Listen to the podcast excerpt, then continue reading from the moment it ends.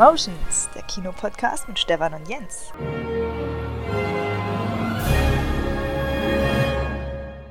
Jens! Stefan! Du, hat dich das Fieber auch gepackt? Ähm, ich sag nur Black Friday, Cyber Monday, Insolvenz Dienstag. Ähm, hast du, hast, hast, das war doch unglaublich, was dieses Jahr los war, oder? Was, was hier Sonderangebote und es heißt ja gar nicht mehr Sale und so. Dieses Black Friday aus den USA ist komplett bei uns angekommen, ne? Und, und Amazon mit Cyber Monday, ich konnte nichts an, ich bin nicht vorbeigekommen.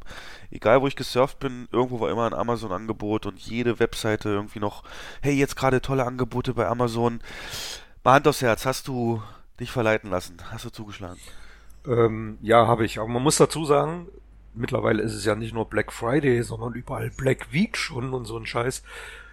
Ähm, also man kommt da auch gar nicht drum rum. Und ja, aufgrund deines Tipps habe ich tatsächlich zugeschlagen. Was? Und ja, ja, klar. Du hast mir doch gesagt, bei Steam gibt's äh, Rabatte bis zum Abwinken. Ah, ja, ja, ja. Oh ja, da habe ich auch zugeschlagen. Also, ja. Lass mich Ja. raten, äh, Train Simulator Zeug. Ja, oh, ich habe so viel durchgeklickt da. Ich habe gesehen, DLCs für, also ähm, Ja. Erweiterung für dein Programm gibt's ja zuhauf. Für welche hast du dich entschieden? Ja, für allem, also wirklich, ich hab, der Warenkorb war brechend voll. Das hätte sonst irgendwie 350, 400 Euro gekostet. Okay. Und bezahlt habe ich 60 Euro. Also das waren wirklich wahnsinnige Rabatte. Also da sind ähm, Sachen dabei gewesen, die vorher 20 Euro kamen, die habe ich dafür 3, 4 Euro geschossen. Warum? Das ist ja auch krass. Ja. Das Ja, ist ja. Ja, ja, wahrscheinlich wollen sie, dass Leute wie du sich das installieren, begeistert sind und dann Leute überzeugen, das zum Normalpreis zu kaufen. Aber ähm, ja, irgendwas Besonderes dabei, wo du so experimentell ist, wo du sagst, das ist jetzt nicht zwingend nur ein neuer Bahnhof, sondern äh, keine Ahnung, die, die Alien-Expansion, wo dann auch Aliens landen oder sowas. Nee, das nicht, aber es gibt ein relativ neues Programm, also einen relativ neuen Simulator. Das ist der heißt Train Sim World. Und da gibt's bislang nur eine einzige deutsche Strecke und jetzt die zweite. Und die war auch im Angebot, die habe ich mir mit runtergeladen. Und das ist schon wirklich äh, sehr nah an der Realität. Also wenn du zwei Meter vom Bildschirm entfernt sitzt, äh, siehst du kaum noch einen Unterschied. Jetzt übertreib das doch nicht. ist- ja, das bist, du, zeig bist ich du jetzt gekauft von denen oder wie? Das, naja, das zeige ich dir. Das ist wirklich, das ist wirklich die ganzen Schatten und ähm, das hat sehr, sehr hohe Qualität. Da laufen Menschen rum, die sehen besser aus als in ähm, diversen Universal Animationsfilmen, Shrek und Co. Ja, Okay. ist wirklich, ist wirklich wahr. Also wieder versorgt jetzt mit, mit Inputfutter Ja, für die genug, nächste ja. Zeit. Ja. Ja, ja. Da bietet sich die dunkle Jahreszeit ja an. Ne? Wir haben ja Mhm, ja. Herbst endlich kalt geworden und Sonne sagt halb fünf Goodbye und ja, finde ich auch perfekt. Habe ich mich auch genutzt, ähm, weißt ja, klar, du weißt, dass ich Zocker und ich stehe so auf ähm, Open-World-Spiele, das sind Spiele, die praktisch einfach dir einen riesigen Sandkasten hinsetzen in einem bestimmten äh, Szenario und da kannst du dich dann austoben, es gibt keine vorgegebenen Wege, du kannst ja machen, was du willst, wo du willst und da habe ich auch äh, zugeschlagen. Far Cry 5 heißt das eine Spiel, das spielt so in einem fiktiven Bundesstaat der USA, das von so einer Sekte übernommen wurde und Armee kann auch nicht helfen, weil die da irgendwie alle Co- Connections nach außen abgebrochen haben und so weiter. Und da bist du dann, du musst so ein bisschen undercover, nicht undercover, so ein bisschen im, im, im Schutz der Wälder, Berge. Es gibt wirklich jede Art von Landschaft, äh, die Rebellion und den Widerstand ein bisschen äh, ja, erhöhen. Und das Ganze ist mehr oder weniger ein Shooter, aber halt auf in solchen Spielen heutzutage sind auf so einem Qualitätslevel, dass du da natürlich nicht nur rumballerst, du musst mal schleichen, du musst mal klettern, du musst mal, also kreativ gemacht und hast auch Begleiter, äh, computergesteuerte Begleiter, wo du unter anderem einen Hund auswählen kannst, den du relativ am Anfang findest, Boomer nennt er sich, und da gibt's da eine Taste, das finde ich ja so toll, da kannst du dann E drücken und dann streichelst du den und im nächsten Moment drückst du auf G, damit wird ein Gegner markiert für den Hund und dann rennt er auf ihn zu und springt ihn an von hinten und tötet ihn einfach so und danach gehst du wieder streicheln und gibt's auch einen Bären, einen Grizzlybären und ach, das ist ganz lustig, äh, genau sowas, da versenke ich wirklich ähm, viele, viele Stunden drin, einfach weil es so ja, eine komplette Welt simuliert. Und ähm, auf der Festplatte wartet dann auch noch, habe ich auch zugeschlagen, Assassin's Creed Odyssey. Ist genau das gleiche, nur nicht in einem ähm, Bundesstaat der USA, sondern im antiken Griechenland, wo du dann praktisch so auch mit, mit, mit Pferden und, und Speeren und so arbeitest und da auch dieses komplett, also eine riesige Welt als deinen Spielplatz hast. Das ist so, boah, mein Ding und komplett immersiv. Ja, also, aber sonst habe ich nicht zugeschlagen. Also, ich kaufe mir jetzt nicht hier eine Powerbank oder einen Toaster, nur weil ich den irgendwo sehe. Aber ich gebe dir völlig recht, dass das ist wie mit Halloween, ne? Das ist so ein amerikanisches Ding. Das kommt jetzt rüber und aber auch nur so halbherzig. Halloween hat ja eigentlich sich schon wieder auch erledigt in Deutschland. Dieses Jahr habe ich da wenig gemerkt. Und ja, mal gucken, wie lange sich das jetzt hält. Aber weißt du, warum der Black Friday heißt? Nö. Das ganze Event. Das ist so historisch, als es wirklich anscheinend so war oder mehr oder weniger, äh, ja, theoretisch so hätte sein können, wo noch nicht alles so super groß skaliert war. Der Tag, an dem die Unternehmen schwarze Zahlen schreiben. Du musst ja praktisch ein Jahr lang Wareneinsätze und deine ganzen Kosten bezahlen. Und im Prinzip ist der Tag das Jahr, wo die anfangen, schwarze Zahlen zu schreiben, weil eben ja, die Umsätze, der Ertrag alles andere übersteigt, nach, nach, weil eben Steuern und so weiter gezahlt wurden. Genau, deswegen Black Friday. Ja. Und so, jetzt ist es halt Black Sale, das macht halt gar keinen Sinn in dem Zusammenhang. Naja, egal, egal, egal. Ja, wie ist bei dir? Bist Weihnachtsstimmung, dunkle Jahreszeit, Weihnachtsmarkt schon gewesen? Nee, ich war noch nicht auf dem Weihnachtsmarkt. Ich bin Weihnachtsfan, aber du liebst die dunkle Jahreszeit, ich hasse die. Ähm, das ist jetzt tatsächlich so der Moment, wo es mich anödet, weil das ganze Grün ist weg, die Blätter sind von den Bäumen und ich bin der Sommerfan und ähm, ich hasse den Herbst wie die Pest. Okay. Obwohl es dieses Jahr geht's, weil es ist nicht so ganz trist und öde mit, mit Tage und Wochen langen Regen und Nebel und trüb. Das haben wir dieses Jahr nicht so. Aber es kann ja noch kommen. Aber ansonsten mag ich das eher Hä? nicht so. Verstehe Ja. das wäre doch aber wie Krieg und Frieden. Wenn du nicht weißt, dass Krieg ist, kannst du da auch keinen Frieden schätzen. Du musst doch, äh, wenn Ja, du- nur Sommer wäre, dann Winter geht dann schon wieder. Also ne, Schnee und äh, schöner Winter, das hat dann schon was. Da kann man auch mal schön in den Harz fahren, das genießen. Ähm, das hat was, aber so dieser Übergang, das ist für mich furchtbar. Also du glaubst an Schnee, ja? Das äh, Ja, das, ja, da war ich schon als Kind großer Fan von. Und auch von, von der Weihnachtszeit, das hat schon was. Aber da sehen wir doch kein, äh, kein Schnee dieses Jahr. Das, ich kann mich gar nicht erinnern, wann es letztes Mal Schnee gab. Gab es letztes Jahr Schnee? Nee, letztes Jahr war es ähm, ungewöhnlich viel Schnee, glaube ich sogar, ja. Mhm. Okay. Aber äh, ich kenne da noch andere Zeiten. Oh, jetzt komm nicht hier mit als Kind hier fünf Kilometer in die Schule gelaufen über den Berg ja, und doch, durch Schnee. das ist wirklich, na, fünf Kilometer nicht, aber da gab es schon wirklich anderen Schnee. Also das, aber heutzutage, es ist ja nicht weit, du fähr- setzt dich ins Auto, bist in einer Dreiviertelstunde im Harz und dann kannst du das schön genießen. Wenn man drauf steht, wenn man das möchte. Das äh, netzt sich mal als Anlass für eine Quizschelle. Sag mir mal einen Film, der nur im Winter spielt. Ähm, nur im Winter. Siehst du? Selbst Hollywood hat sich davon verabschiedet. Weil es so unrealistisch ist, dass man die ganze Zeit Schnee hat. Eieiei. Nee, ich mag das Setting auch im dieses, dieser Liam Neeson-Film, The Grey. Ist ja mehr oder Mhm. weniger auch so im Wald und, und Kanada, aber so richtig. Ansonsten die Fargo äh, Serie erinnert mich immer sehr stark an Winter. Äh, Fargo auf Netflix eine Serie. Auch starke Empfehlung. Fargo gab es ja auch einen Film, entsprechend, der auch nur dieses Setting hatte. Mir fiel jetzt Bond ein im Geheimdienst ihrer Majestät, aber da spielt der, der Anfang nicht im Winter. Also das wäre die falsche Antwort auf deine Frage gewesen. Macht ja nichts, das äh, liegt am Alter. Aber Das ist richtig, ja. ansonsten, ähm, ja, wollte ich, äh, was mich persönlich noch total freut, ich bin ja so ein Technik-Geek und finde alles mit Raumfahrt geil. Weißt ja vielleicht vom letzten Podcast, wo wir über Aufbruch zum Mond auch geredet haben. Und gestern habe ich mir noch nach Feierabend eine Doku über den letzten Mann auf dem Mond, Eugene Cernan, angeguckt auf Netflix. Auch sehr beeindruckend, wo das alles nochmal rekapituliert wird. Und äh, jetzt vorgestern, glaube ich, oder vor ein paar Tagen, ist, äh, hat die NASA schon wieder geschafft, eine Sonde äh, auf dem Mars zu landen. Und ich finde das so faszinierend. Man konnte Livestream aus dem Kontrollzentrum gucken auf YouTube und dann gibt es ja da diese sieben Minuten lange Phase des Abstiegs, wo kein Funk auch möglich ist und ähm, der halt komplett durchberechnet ist, in welchem Winkel tritt es ein in die Atmosphäre, dann Fallschirm, dann Schutzklappe wegsprengen, dann Landegestell ausfahren, dann äh, langsam absetzen, Bremsdüsen werden aktiviert und das kann man halt nicht irgendwie beeinflussen, das muss halt klappen oder nicht. Und dann haben die halt frühestens nach sieben Minuten äh, ein Signal wieder, das ja auch wiederum 13 Minuten braucht bis zur Erde.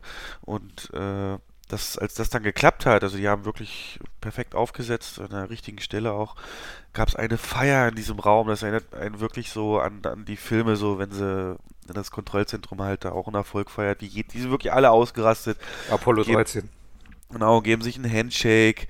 Äh, ja, oder Armageddon eher noch. Äh, und, und, und ja, das war richtig beeindruckend. Und dann das Faszinierende war, dann zeigen die da das Feiern und fünf Minuten später oder ein paar Minuten später kam schon das erste Bild äh, von der Marsoberfläche. Mhm, das habe ich gesehen, ja. Das ist unglaublich, dass du da, da sitzt du hier mit deinen Chips und denkst so, Mann, habe ich ein krasses Leben, was ich alles schaffe. Äh, ich nehme einen Podcast auf und äh, so. Und dann kommt da ein Bild von einem anderen Planeten nahezu in Echtzeit. Äh, also ich bin immer wieder baff von sowas, was, was da die Ingenieure, die Techniker da hinkriegen. Das, das will auch nicht in meinem Kopf, wenn du dir das so überlegst. Mhm. Äh, aber das hat, solche Sachen haben mich früher tatsächlich auch fasziniert. Also heute jetzt nicht mehr so. Du warst ja live dabei bei der Mondlandung. Weiß nee, nicht. das nicht, aber ich kann mich wirklich, ich kann mich erinnern an ein Riesenevent. Das war, ähm, das war damals eine Sensation, als der hellische Komet hier vorbeiflog. Ja, das war Ende der 90er, ne? Nee, nee, das war 86 oder 87 muss das gewesen sein. Und da habe ich wirklich ähm, die ganze Nacht vorm Fernseher verbracht, weil das war so die, die Zeit, wo ich tatsächlich auch so eigene aus so einem Baukasten so ein großes Fernglas gebaut habe und in der Neubauwohnung da aus dem Fenster raus da ja. den Himmel beobachtet und aber das weiß ich noch, da lief die ganze Nacht ähm, Berichterstattung und dann kam ein Science-Fiction-Film nach dem anderen, da bin ich ja nur ein absoluter Freak von. Ja. Ähm, das war damals natürlich eine Sensation oder so ein richtiges Highlight-Event. Ähm, ja. Ich, sowas ähnliches gab es Ende der 90er, weiß ich auch noch. Ähm, und ich hatte, da konnte man es auch mit bloßem Auge sehen. Und da wurde mir sogar mulmig kurzzeitig, weil man da nochmal so bewusst gezeigt bekommen hat, wie zerbrechlich das halt alles ist. Wenn der jetzt irgendwie einen anderen Kurs hätte um ein paar Grad, ja. dann hätte es auch äh, schief gehen können. Und äh, das, das ja, ja. ist unglaublich faszinierend. Und ja. da sind so Momente, der, der Komet ähm, kommt ja dann erst irgendwie 80 Jahre später wieder an der Erde vorbei. Und ähm, da wird er erstmal bewusst, wie das ist für, für die Maßstäbe halt wirklich ja. eine Sekunde ja. und für dich auf der Erde ist das ein komplettes Menschenleben. Ne? Ja. Hundertprozentig, ja. ja. Ganz, ganz darf man gar nicht anfangen, drüber nachzudenken. Es nee. gibt so Animationen im Internet, die so die Größenvergleiche zeigen von unserer Milchstraße beispielsweise, die ja schon riesig ist zu anderen Galaxien und mhm. Sternen und ach, das ist unfassbar. Ja, nee, und das äh, Shoutout an die NASA, also da hoffe ich, das wird noch lange, lange weiter viel Geld für die geben. Denn jede Forschung für den Weltraum bringt doch was für die Erde. Ne? Mal als Beispiel, was jeder kennt, in so Notfallkoffern, Erste-Hilfe-Koffern, die, die Wärmedecke, die Isolierdecke, dieses, diese Alufolie, mit der man dann eben Leute, die unterkühlt sind, wärmen kann, ähm, ist im Prinzip aus der Raumfahrt entstanden. Diese Goldfolie, die eben auch hitzeisolierend äh, wirken sollte, mit denen sie da das Raumschiff zum Beispiel verkleidet haben, die Landefähre. Ja, wirklich, wirklich faszinierend, genau. Ja, hast Aber du noch? Mal gucken, wo, ja, mal gucken, wo das noch hinführt. Ne? Also momentan kooperieren die Amis und die Russen ja noch in der ISS. Ja. Aber da gibt's so schöne Parallelen, finde ich, zu einem ähm, Film, und zwar die Fortsetzung von Odyssee im Weltraum 2010. Kennst du den? Nee. Ähm, das ist auch eine gemeinsame Forschungsaktion von Russen und Amis. Und genau während dieser Zeit kochen die Konflikte wieder hoch und beide entfremden sich und es droht Krieg und dann müssen die dann tatsächlich auf diesem Raumschiff, ähm, ähm, dann werden die angehalten, nicht mehr zusammenzuarbeiten, dann müssen die sich trennen und äh, widersetzen sich dann aber und also sehr guter Film auch zu diesem Thema. Also sehr aktuell auch. Okay, nee, habe ich, hab ich nicht, nicht präsent. Und ja, ist die direkte Fortsetzung zu 2001, Odyssee im Weltraum. Was den Bogen zu, äh, zu unserem Thema schlägt. Zum Film an sich. Verstehe ich nicht. Ja, wir machen auch einen Filmpodcast. Oh Gott, muss, ja. Ich dachte, jetzt haben wir irgendeinen speziellen für heute raus, rausge nee, nee. rausgenommen. Allgemein. Ah, jo, dann wollte ich jetzt schon mal einen kurzen Ausblick äh, rausschicken an euch. Und zwar wird es dieses Jahr noch ein, neben dem Podcast hier noch einen einzigen Podcast geben, Jahresrückblick und vor allen Dingen Jahresausblick-Podcast. Das wird sehr, sehr spannend, da könnt ihr euch drauf freuen. Wir werden nochmal zurückgucken, was hat das Jahr so an, an Filmen produziert und was waren so das größten Änderungen in der Landschaft. Und dann aber vor allen Dingen Ausblick geben aufs nächste Jahr, dass es wirklich in sich haben wird. Nicht nur was Filmware angeht, sondern auch was den Kinomarkt angeht. Und da könnt ihr euch auf jeden Fall drauf freuen. Das äh, wird auch viel Spekulation, aber ich bin mir sicher, von manchen Filmen, die wir euch auch nennen, die starten werden, habt ihr noch nichts gehört. Das steigert natürlich die Vorfreude. Ähm, ich hoffe natürlich auch jetzt gerade Aufnahmedatum 29.11., dass während dieses Podcastes ähm, der neue Avengers-Trailer released wird, denn genau vor einem Jahr, am 29.11. letzten Jahres, wurde der Avengers Infinity War Trailer veröffentlicht und das ist so langsam, brauche ich ihn auch. Das ist mir, ist mir jetzt ein bisschen viel alles und äh, ich freue mich da sehr drauf, bin gespannt. Wobei ich überlege, ob ich den überhaupt gucke, weil eigentlich wäre es natürlich super stark, äh, da auch mal so unvorbereitet reinzugehen, einfach nur mit dem Wissen des letzten Teils. Wie stehst du dazu? Sollte man sich den überhaupt angucken? Weil ich glaube, egal was er zeigt, er wird ja irgendwie schon eine Richtung beschreiben müssen, wie es weitergeht. Ne? Also die können ja, halt, egal was sie zeigen, die können natürlich einen ganzen Trailer lang nur die Leute zeigen, die überlebt haben. Aber glaube nicht, dass sie das machen werden, sondern werden schon so grob zeigen, welche Taktik die sich ausdenken mit irgendeinem heroischen Rede von Iron Man oder so. Äh, weiß nicht, also im Prinzip wollen wir, wollen wir einen Pakt schließen und den nicht gucken? Halten wir das durch? Also ich glaube sowieso, wahrscheinlich wird es sowieso zwei oder drei Trailer geben. Der erste wird wieder so ein Teaser sein nur, ähm, man nicht so viel erfährt, aber der finale Trailer, der wird dann schon deutliche Richtung zeigen. Aber ähm, ich glaube, das stehen wir nicht durch, das schaffst ja. du nicht. Gerade wenn du im Kino arbeitest, wenn du, du stehst ja so oft auch mal im Saal drin ja. und dann wirst du ganz automatisch diesen Trailer irgendwann sehen. Oder ja. zumindest Teile davon. Vor der Sneak oder so. Ja. Na gut, den ersten, der ist erstmal erlaubt und wenn ich sehe, oh, das war schon zu viel, dann muss ich mir danach eben das Gelübde geben. Guti, äh, das könnte also eventuell noch eine News werden für heute. Äh, es gibt aber auch schon News und da möchte ich mal mit einem größeren Thema anfangen, da ich da jetzt ein bisschen mehr mich mit beschäftigt habe. Und zwar, ja, könnte auch in den Jahresrückblick-Podcast gehören, dachte ich mir, aber wird zu lang. Das Kinojahr in Deutschland. Jens, man kann nur sagen, bitte deinen ja, den Trauerflor rausholen. Es ist äh, das historisch schlechteste Kinojahr seit den 60ern. Offiziell. Man wird, um das mal in Zahlen zu packen, mit Mühe und Not, wenn das jetzt weiter so gut wird im Dezember, wie jetzt seit Oktober wieder ein bisschen es angezogen hat, gerade so die 100 Millionen Besucher schaffen, wenn überhaupt. Intern rechnen wir mit leicht drunter. Und das gab es halt seit den 60ern nicht mehr. Und wenn man da dann eben sieht, 2003, 2009 Jahre, die so 150 bis 170 Millionen äh, Besucher generiert haben, das ist äh, ein Schock. Kann man theoretisch nicht, nicht anders sagen. Und ich habe mir Gedanken gemacht, woran könnte das denn liegen? Oder beziehungsweise da machen sich alle Gedanken drüber. Mhm. Und es ist natürlich einfach, weil das Ding ist, Frankreich geht es nicht so, die haben Plus äh, Polen hat ein Rekordjahr im Kino erlebt, so hoch wie noch nie. Und äh, woran liegt das? Das ist äh, sehr, sehr schwierig zu definieren. Und jetzt habe ich einen super tollen Blog gelesen, den werde ich auch in den Link packen. Inside Kino, die Seite kennst du ja auch. Und mhm. äh, da gibt es auch eine Blog-Sektion. Und der Mensch dort hat, der die Seite auch betreibt, hat äh, sehr ausführlich für irgendeinen Kongress, auf dem er war, Zahlen und auch Ursachen so ein bisschen auseinandergenommen und da wollte ich mal so ein bisschen in den Raum werfen, wie du das hältst. Also erstmal war ich schockiert. Er hat zum Beispiel die Zahl von äh, 817 äh, Millionen Kinogänger 1956 aufgerufen. Das muss man sich mal auf der, das musst du dir mal überlegen. 817 Millionen. Äh, weil natürlich, ja, kein Fernsehen und so, geht man ja viel öfter gegangen, aber dennoch, äh, es gab anscheinend Zeiten in Deutschland, wo man von 200 Millionen äh, Leuten geträumt hat.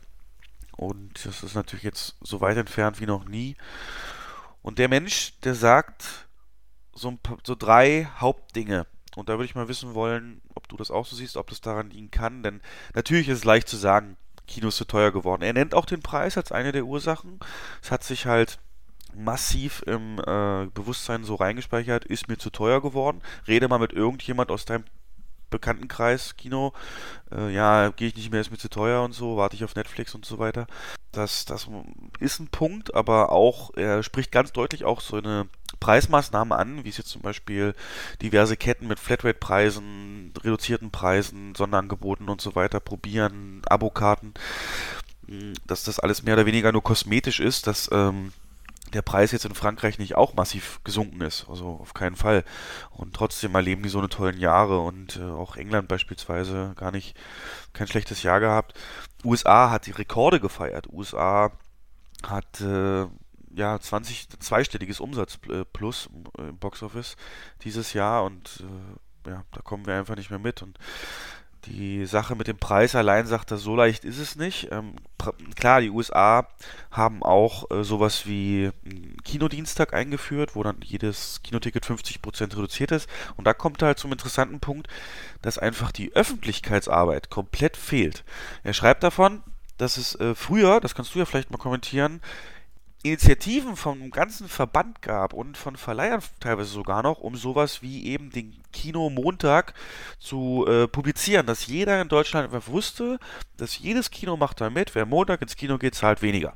Und ähm, Mittlerweile ist der Kinotag nicht zwingend Montag, ähm, teilweise ist er Dienstag, teilweise ist er Mittwoch, kann man natürlich aber auch ähm, ja, dann zusammen festlegen. Wichtig ist halt, die Branche hält nicht in der Form in Deutschland zusammen, dass man das sinnvoll nach außen geben könnte. Ne? Du hast äh, kein gemeinsames Auftreten, kein gemeinsames Image und ähm, eine komplette Zersplitterung. Du weißt in Stadt A nicht, wenn du ins Kino gehst, was dich erwartet, grob, als in Stadt B. Und äh, das bezieht er nicht nur darauf, sondern zum Beispiel auch, es gab wohl mal, das kannst du auch sagen, äh, ein Kinofest.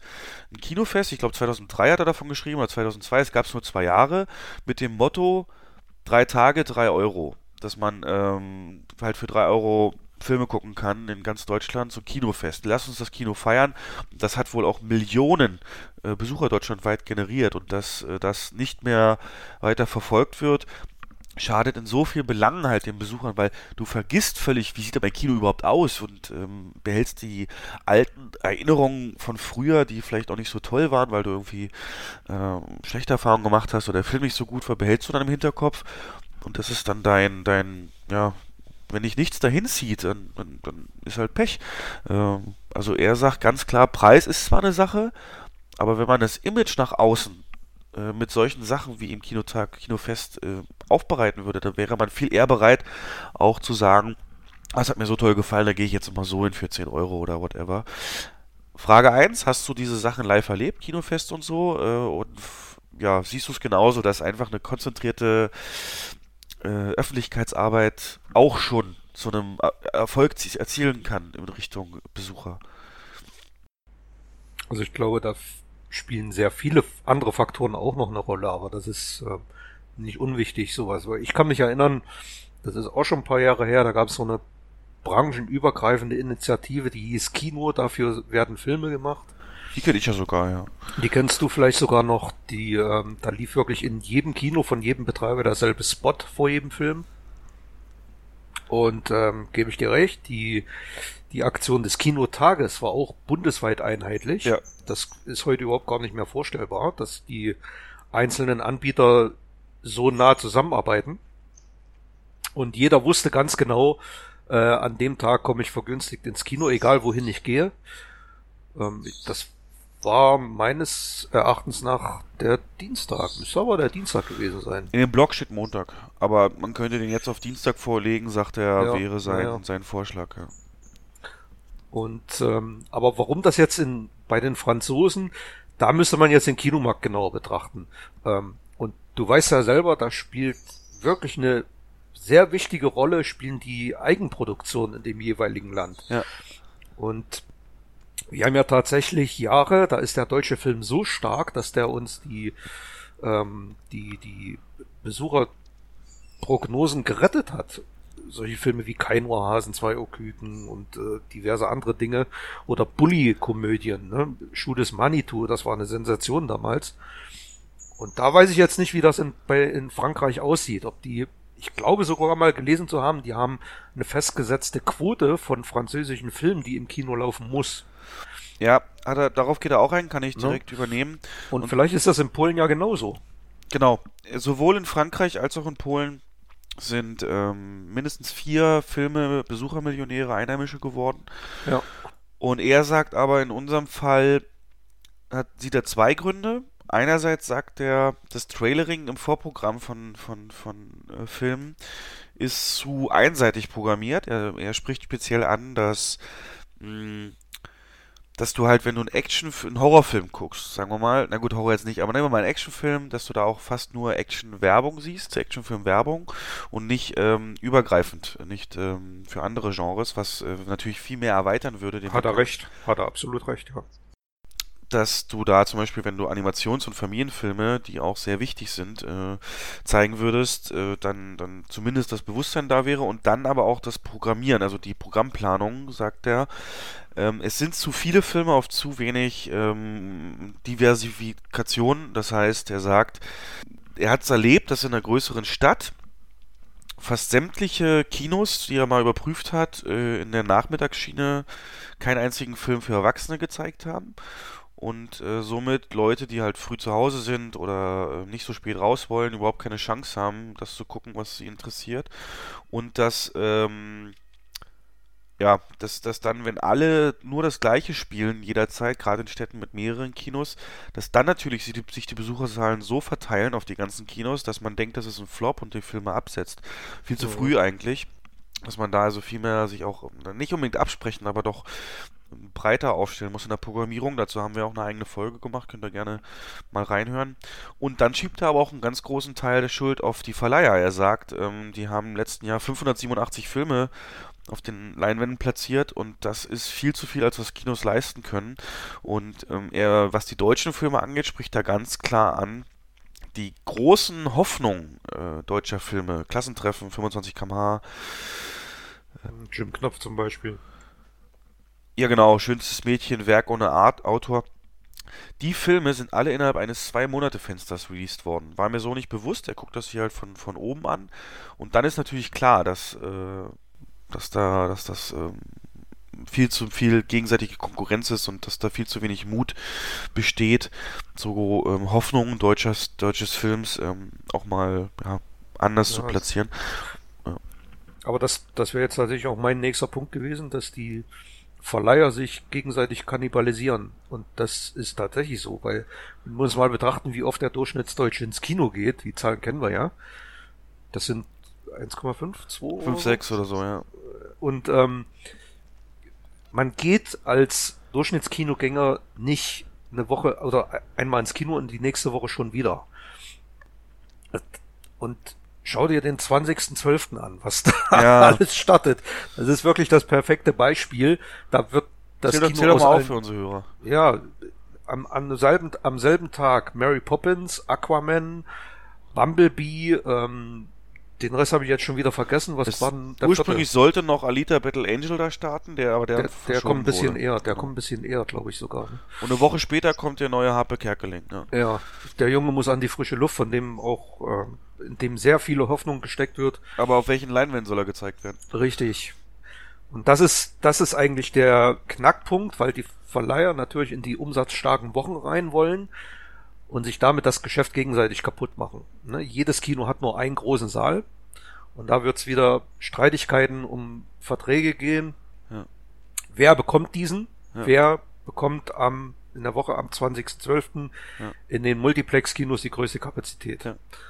Und ähm, das, das schadet nicht nur den Kinos, das schadet den Verleihern und das schadet auch der bundesweiten Statistik. Und das wundert mich auch, weil wenn du dir die ersten beiden Dezemberwochen anguckst, das ist da relativ leer. Genau. Da passiert gar nichts. Und hätte man das ein bisschen mehr aufgeteilt, hätte ja. jeder mehr Luft zum Atmen. Und da fragt man sich auch, reden die miteinander? Wie ist da der Austausch? Wie ist da die Planung? Und hm.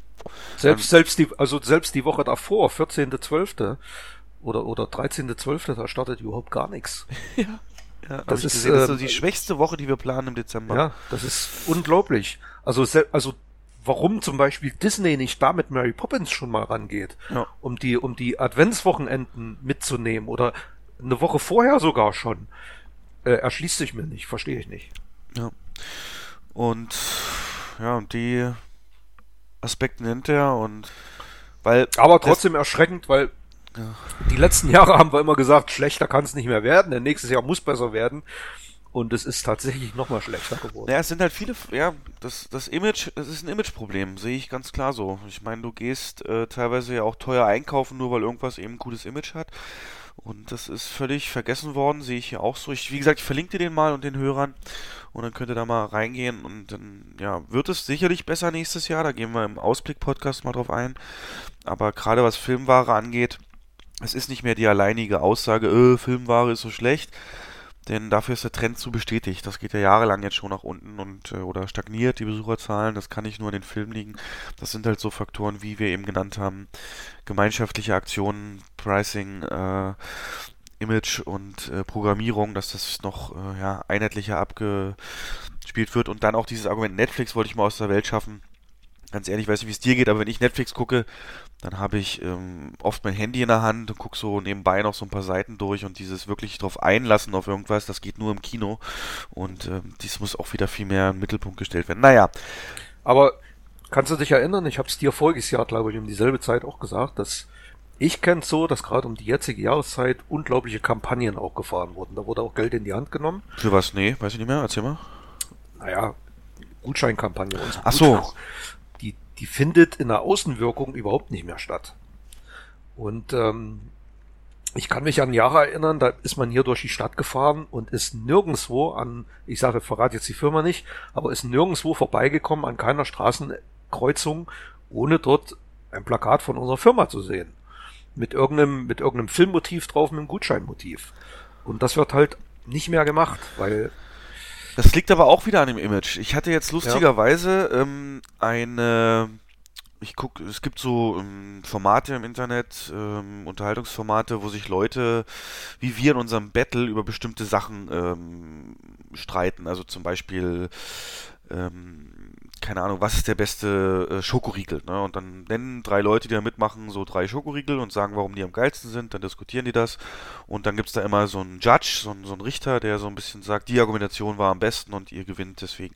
Und da haben sie die Frage gestellt, was schenkt man jemand, den man nicht gut kennt? Also man ist irgendwo zu Besuch irgendwie, vielleicht erstmalig Eltern von einer Freundin oder so und dann ist auch noch Weihnachten. Und äh, was schenkst du denen, was am unverfänglichsten ist, aber trotzdem äh, Freude bereitet. Sag jetzt nicht Kinogutschein. Und da hat einer von denen hat gesagt Kinogutschein und der wurde auseinandergenommen. Der hat gesagt, wer schenkt denn heute noch, wer geht denn noch ins Kino?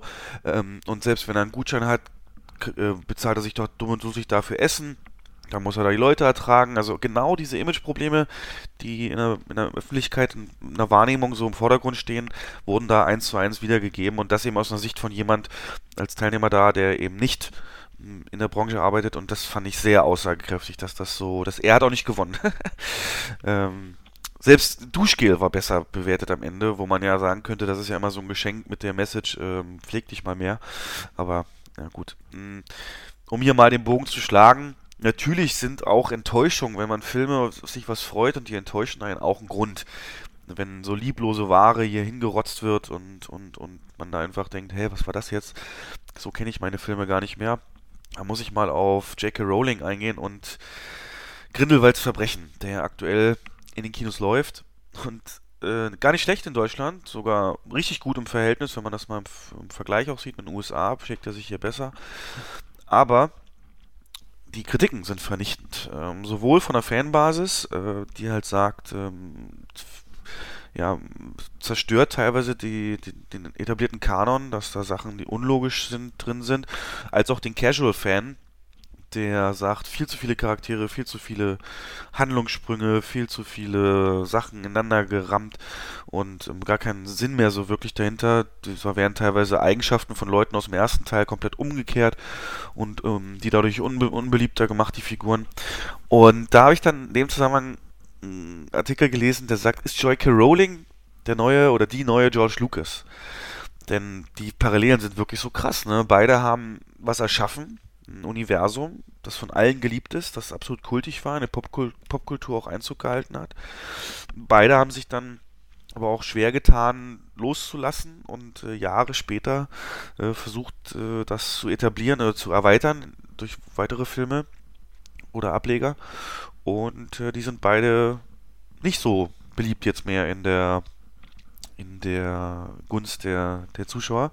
Und da wollte ich dich fragen, äh, ist es so einfach? Kann man es verlernen? Kann man das Mojo verlieren, wie Austin Powers sagen würde?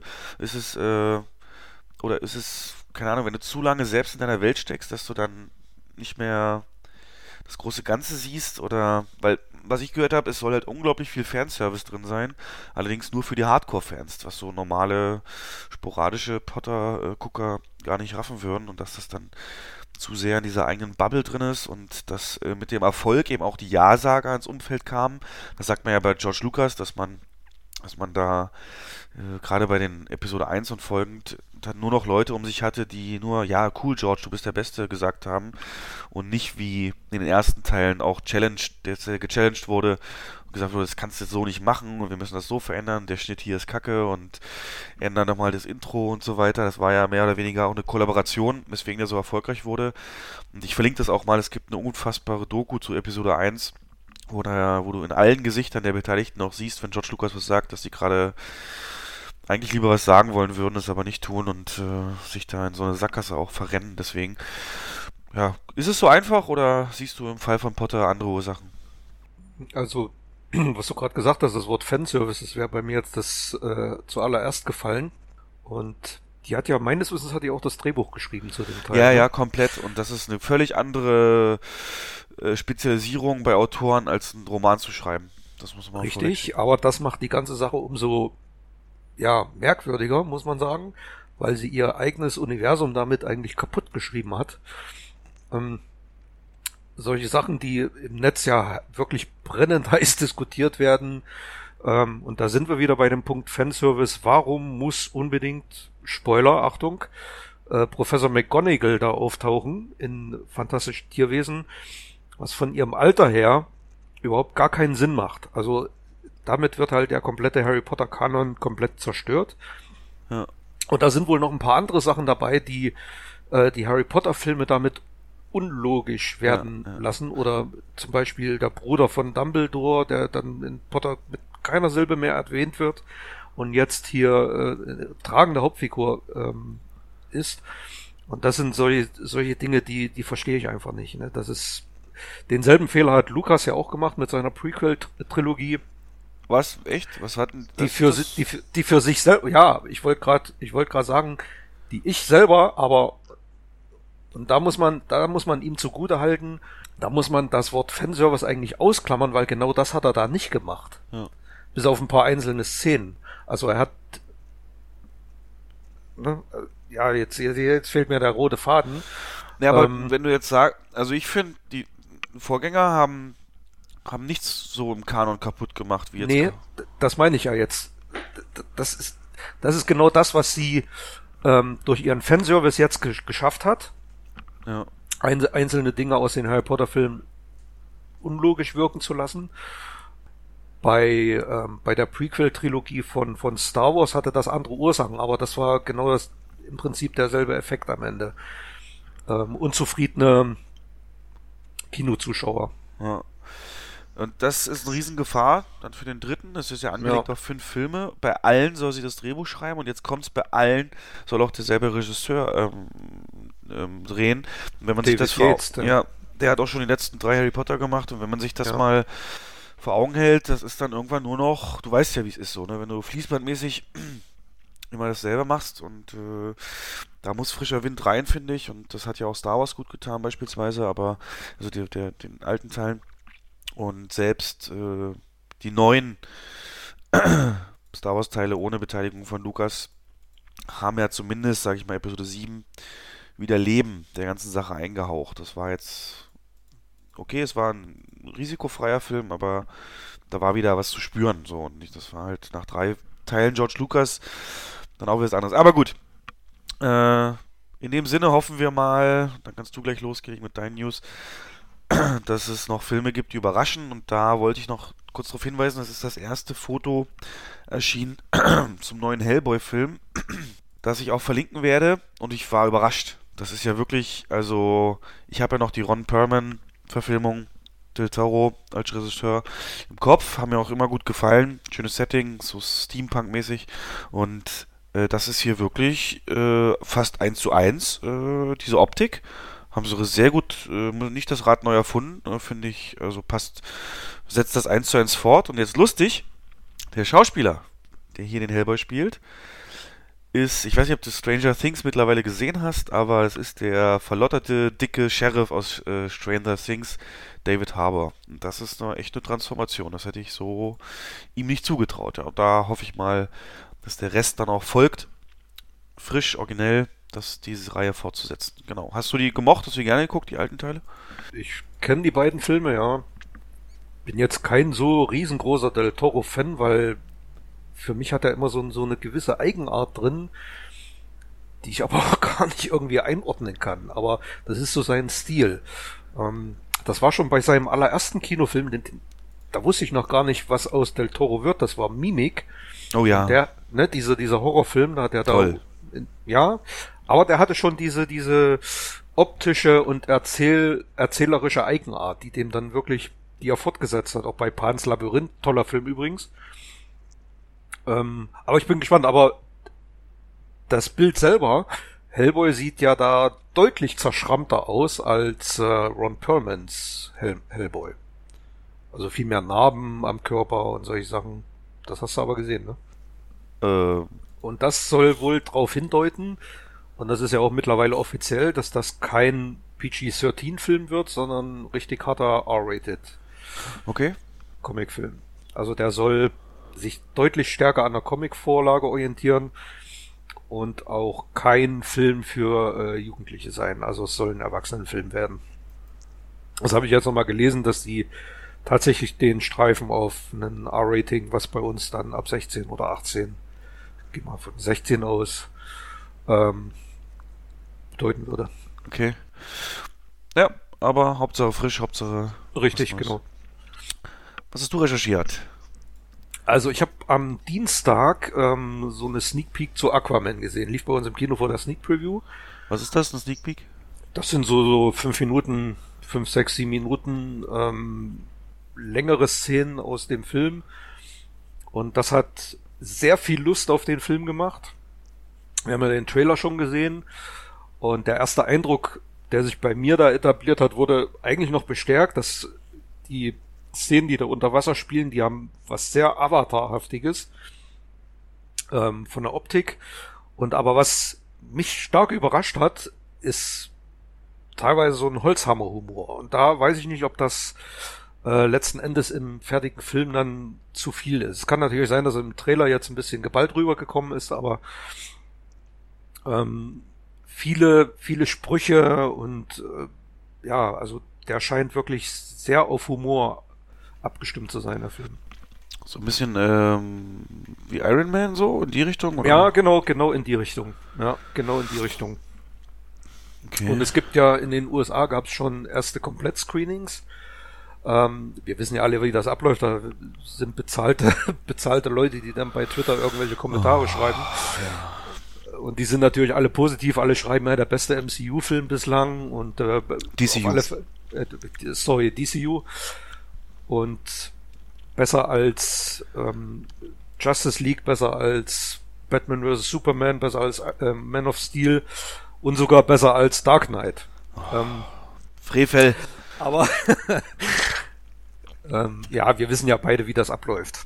Aber macht trotzdem Lust drauf. Ich bin gespannt und freue mich auch auf den Film. Hätte ich dir vor einem Monat nicht abgekauft, so eine Sätze, ne?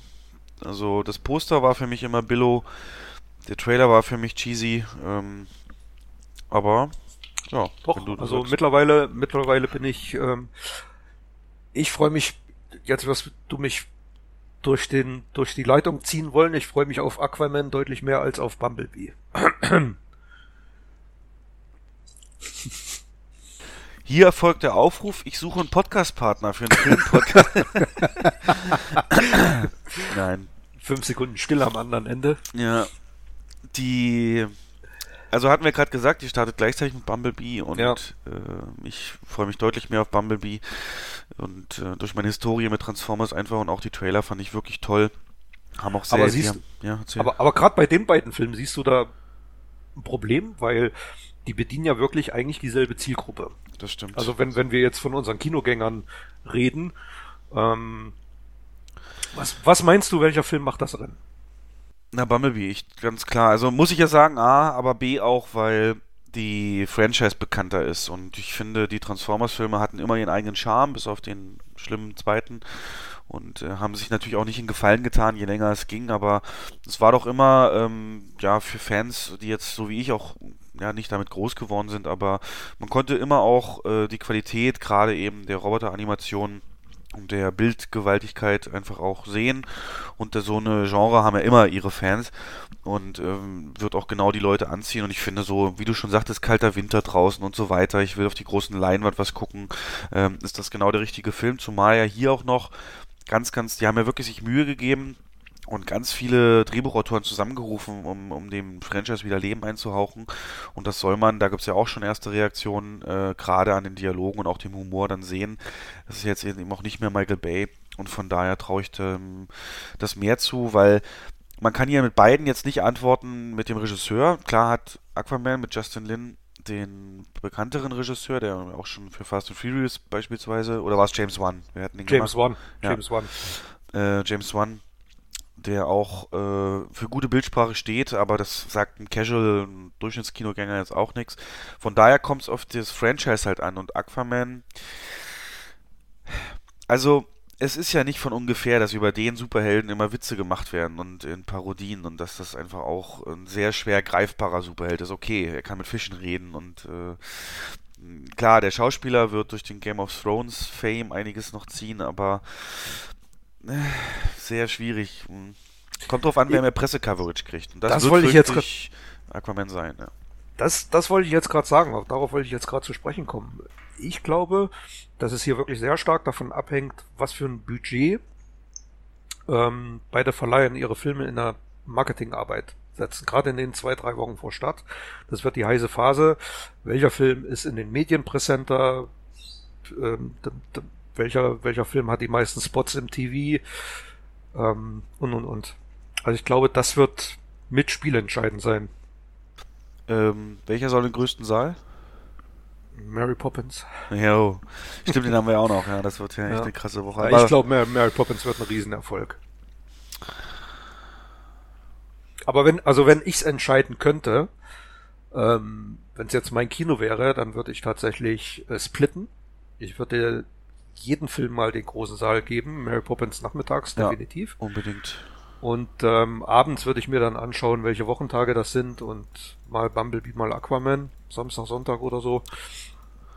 Das sind doch gute Filme für OVs, wobei ich Absolut. glaube, ähm, Weihnachten spielt das bei uns nicht so eine Rolle, weil wir Ja. leben halt viel von, von Studenten auch, ähm, die sicherlich auch über Weihnachten nicht da sein werden. Aber Spätvorstellungen kann man Ja. gut, gut als OV anbieten. Genau, und äh, ja. Ja, ja, okay, aber sind wir gespannt. Ich sitze auf jeden Fall, Day One sitze ich im Bumblebee. Ohne jetzt äh, No Pressure, da sollte er natürlich mal im großen Saal laufen, den Donnerstag. dann. aber das sehen wir Ich glaube, ich, ich glaube, ich mache die Dispo nicht. Musst du gucken. Hast Okay. du hast das so geplant? Die? dann. Okay, okay, gucken wir dann. Entsprechend freut euch auf dieses Weihnachten und wir hoffen, dass auch das Kino in der Stadt, in der ihr seid, eine Programmierung findet, ja, was zeitlich dann wirklich äh, ja, passend ist. Bis dahin müssen wir uns mit anderen Filmen, Serien und Trailern äh, aushelfen. Ja, fang doch mal an. Was, was hast du in letzter Zeit ge geschaut? Was hat dich ja, beeindruckt oder auch eher nicht? Also ich fange mal mit einer Sache an, die mich wirklich sehr beeindruckt hat. Das ist eine Serie, die äh, momentan auf Netflix abgerufen werden kann. Das ist ähm, Haunting of Hill House. Zu Deutsch Spuk in Hill House. Ähm, die hat wirklich Spuren hinterlassen. Okay. Also das ist für mich in den letzten Monaten die beste Serie, die ich im Fernsehen gesehen habe. Und das ist ein Zehnteiler. Jede Folge geht ungefähr eine Stunde, so zwischen 45 und 60 Minuten. Die Serie hat's in sich, die ist, das ist ein absolutes Muss für Horrorfans und äh, nimmt sich sehr viel, sehr viel Zeit, Das ist ja auch ein Vorteil einer Serie, kann die Charaktere sehr langsam einführen, sehr, sehr gut einführen. Und ähm, die erste Folge, in der ersten Folge, um es nur mal, um mal eine Zahl zu nennen, gibt es zwei, ich glaube zwei oder drei, ähm, ja, Gruselszenen. Ansonsten werden die Charaktere eingeführt. Äh, es ist eine siebenköpfige Familie, Vater, Mutter, fünf Kinder. Und die ziehen in dieses Hill House ein, um das zu restaurieren. Also der Vater ist so restauriert Häuser und die wollen das ein paar Monate machen, dann wollen die das Gewinn, gewinnbringend weiterverkaufen. Da passieren so ein paar Eigenartigkeiten, die dann in einer weiteren Serie natürlich zunehmen und auch erklärt werden. Und der, Auf welchem der, Level bewegen sich diese Eigenheiten? Ist das so, ähm, eine Schranktür geht auf oder Geschirr verrutscht oder ist das ein ganz anderes Level? Das ist schon ein bisschen ein anderes Level. Das sind halt ähm, Geister, die auftauchen. Okay. Das sind teilweise recht heftige Jumpscares. Gerade wenn die, gerade wenn die Kinder dann im Bett liegen und irgendwelche Türen, Türgriffe sich drehen und dann gucken die nach oben und es schwebt irgendwie so eine äh, Horrorfigur über denen. Aber, und ich will jetzt wirklich nicht zu viel verraten, es gibt dann immer in jeder Folge gibt's Zeitsprünge. Das heißt, man sieht die Kinder dann als Erwachsene. Okay. Ähm, die haben alle ihre Probleme. Der eine ist drogenabhängig und, und die haben diese ganzen Sache aus ihrer Kindheit immer noch nicht verarbeitet. Und äh, die Mutter ist tot und ach, das ist jetzt wirklich sehr schwer zu erzählen, ohne zu spoilern. Ja, aber Auf alle mal, Fälle. Ja, also für jemand, der gar nichts damit anfangen kann, das heißt super verwirren, muss sich drauf einlassen und du kannst im Prinzip keine Angst haben um die Kids, wenn sie in den Szenen sind, die wo sie jung sind, weil man sie ja schon als alt sieht, ne? Dann ist ja irgendwie die Bedrohung ja, auch raus, als oder? alt, man sieht sie im Alter von Anfang Mitte 30. Die Bedrohung ist nicht raus, weil ähm, relativ schnell, und das muss ich jetzt einfach verraten. Spoiler also oder was? sich- Dann sag das ja, vorher. Ja. dann spoilere ich jetzt mal, weil ein Geschwisterteil halt ähm, auf eine ziemlich derbe, heftige Weise ums Leben kommt. Und schon überlegt man sich, wer ist denn jetzt der Nächste? Und insofern fiebert man wirklich mit. Es ist am Anfang schwer einzusteigen, weil es halt wirklich auch diese Zeitsprünge gibt. Da muss man erstmal gucken, wer ist denn jetzt in alt das Geschwister und ähm, ne, also man braucht da ein bisschen Zeit, um reinzukommen, aber wenn man dann einmal drin ist, das ist so nach zwei, drei Folgen der Fall, dann ist es Sucht. Also dann, man muss weiter gucken. Ähm, und es gibt wahnsinnige Cliffhanger auch. Und so nach vier, fünf Folgen werden dann so einzelne Teile aufgelöst. Da, da kommt dann ein richtiger, die eine Folge endet mit einem wirklichen Schlag in den Magen, in die Magengrube. Also das war wirklich Wahnsinn. Ähm, da wird eine Sache wirklich schon mal aufgelöst nach sechs oder sieben Folgen. Und du fieberst dem Ende entgegen, was passiert denn jetzt? Was ist mit diesem Haus? Ähm, was passiert mit den Kids? Woran ist Anführungsstrichen gestorben? Warum ist die tot? Ähm, was hat die in diesen Wahnsinn getrieben? Und das erfährst du am Ende alles. Ähm, Für Horror, für Horrorfans wirklich eine absolute Empfehlung. Ähm, ist das so ein Stephen King Horror, oder wie würdest du ihn beschreiben? Ist das mehr Ja, so Freddy man- Krüger oder so? nee, nee, nee, nee, nee. Das hat schon, das hat schon so ein bisschen Shining. Okay. Da kennen wir auch dieses, dieses Haus. Aber ähm, Poltergeist ist so ein bisschen mit drin, also man gleich die Serie teilweise mit Poltergeist. Und ähm, es werden auch Vergleiche zu diversen Kino-Franchises wie Conjuring, Annabelle und so gezogen. Die Ah. kenne ich nicht, also das ist jetzt nicht so mein Ding. Aber die Serie hat mich gepackt. Und meine Frau, muss ich dazu sagen, hasst Horror. Ja. Die guckt sich sowas gar nicht an und hat die Serie bis zum Ende mitgeguckt, weil die so fesselnd war. Okay. Ja. Also starke Empfehlung von mir und. Also es ist nicht ähm, einfach nur ein Final Destination, wenn du jetzt sagst, nee, wer wird gar der nicht. nächste? Nee, gar nicht, Okay, gar nicht, gar okay. nicht. Ähm, wirklich tolle Charaktere, tolle Schauspieler. Sehr fesselnd. Ähm, Aber nichts für schwache Nerven. nichts für schwache Nerven, weil es sind wirklich Szenen dabei. Es ist jetzt nicht brutal, also es fließt jetzt kaum Blut. Psychohorror. Hm. Psychohorror. Also Ja, du Bin ich wartest wirklich in, je- in jeder Szene wartest du, Oh ähm, kriecht da jetzt jemand unterm Bett vor raus. oder Oh, nee. Bin ich raus. das nee. ist, ja, Nee. es ist wirklich teilweise heftig, aber Oh Gott. Also Ja. Respekt, dass du es durchgehalten hast. Nee, aber werde ich mir, danke für die Warnung, dann nie, nie durchziehen. Vielleicht als Tipp für dich, wenn du sowas stehst, es gibt eine Serie, die heißt American Horror Story, auch auf Ja, Netflix. kenne ich auch, ja. Kenn. Das solltest du dann danach mal probieren. Okay. Obwohl, warte mal, wenn wir gleich bei Netflix sind, äh, genau, die haben mich auch versorgt mit Serien, zwei Stück. Bisschen länger schon her, das ist Daredevil, Staffel 3 ist rausgekommen. Ich, äh, der Netflix verfilmt ja mit Marvel-Lizenz diverse, sag ich mal, kleinere Helden, Superhelden, wobei Super auch ab und zu in Anführungszeichen steht und das ist in dem Fall hatten sie vier Serien. Das war Iron Fist, äh, Luke Cage, Jessica Jones und eben Daredevil. Und jetzt noch The Punisher ist noch dazu Punisher, ja. und äh, hat nach, also Daredevil 1 ist somit die beste Superheldenstaffel, die es gibt. Äh, das ist ganz äh, beeindruckend stark.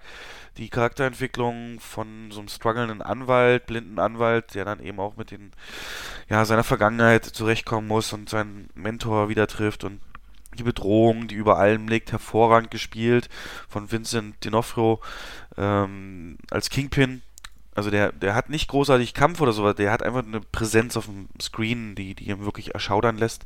Und ähm, eine absolute tolle Kameraarbeit, wirklich stylisch. Das ist ja für mich immer super wichtig, diese Kameraarbeit. Da gibt es dann in jeder Staffel, das ist mittlerweile so ein Trademark geworden, eine Longshot-Szene, ähm, so von Kämpfen, Faustkämpfen, entweder eben in einem langen Flur, Hallway-Fight oder im Gefängnis jetzt in der dritten Staffel, wirklich, wo dann wirklich teilweise sieben bis zehn Minuten ohne Schnitt ausgekommen wird und äh, man, man sieht auch, dass es ohne Schnitt ist, weil der äh, Schauspieler ist so außer Atem, der ist so am Ende seiner Kräfte von allem nach dem, ich weiß ja nicht, wie oft die das drehen mussten, aber der hat sich da komplett ähm, reingelegt. Charlie Cox ist der Schauspieler, macht das super sympathisch. Ich gucke es auch auf Deutsch, richtig tolle Synchronstimme. Äh, äh, fügt für mich einiges hinzu, um das zu genießen. Aber eben vor allem immer dieses Thema auch, dass es nicht nur äh, gegen die Bösen geht, die natürlich immer da sind, sondern eben auch äh, er selber und äh, wenn er fast am Ende ist und, und wie er dann Visionen hat von früher und, und ach, das ist, äh, das gucke ich mir sonst nicht gerne an, dachte ich mir, ja, okay, hier ist der obligatorische Schnitt in die Vergangenheit, ähm, macht mal, ich will jetzt wieder Action und das ist hier gar nicht so arg der Fall. Also du kriegst es so fein dosiert, so fein abgestimmt, dass es nie von irgendwas zu viel wird, von irgendwas zu wenig. Und äh, deswegen habe ich die auch relativ schnell durchgeguckt. Also wenn du das nicht kennst oder diese Marvel-Serien ähm, was übrig hast, dann fang an wirklich mit Daredevil und dann Punisher. Das sind so die beiden, die ich empfehlen kann. Die anderen habe ich nicht geschafft durchzuhalten. Die wurden ja mittlerweile auch Iron Fist und Luke Cage gecancelt, äh, eingestellt, werden nicht verlängert. Äh, aus dem Grund, dass man sagt, dass Disney die äh, Lizenzen für ihren eigenen Sender haben wollen. Aber hier hoffe ich, dass das noch lange da bleibt. Und äh, gerade die dritte Staffel hat nochmal wirklich eine Schippe draufgelegt, was diese Kameraarbeit, dieses stylische, also wirklich die Kameraarbeit, die Bilder, die Bildsprache, das hat mich so unglaublich an The Dark Knight erinnert. Ähm, mit einem sehr Johann Johansson-esken Score. Es gibt einen Track, äh, der ist wirklich eins zu eins aus Sicario, könnte ich schwören. Dann wundere mich, dass da es irgendwie keine Copyright-Streits gibt.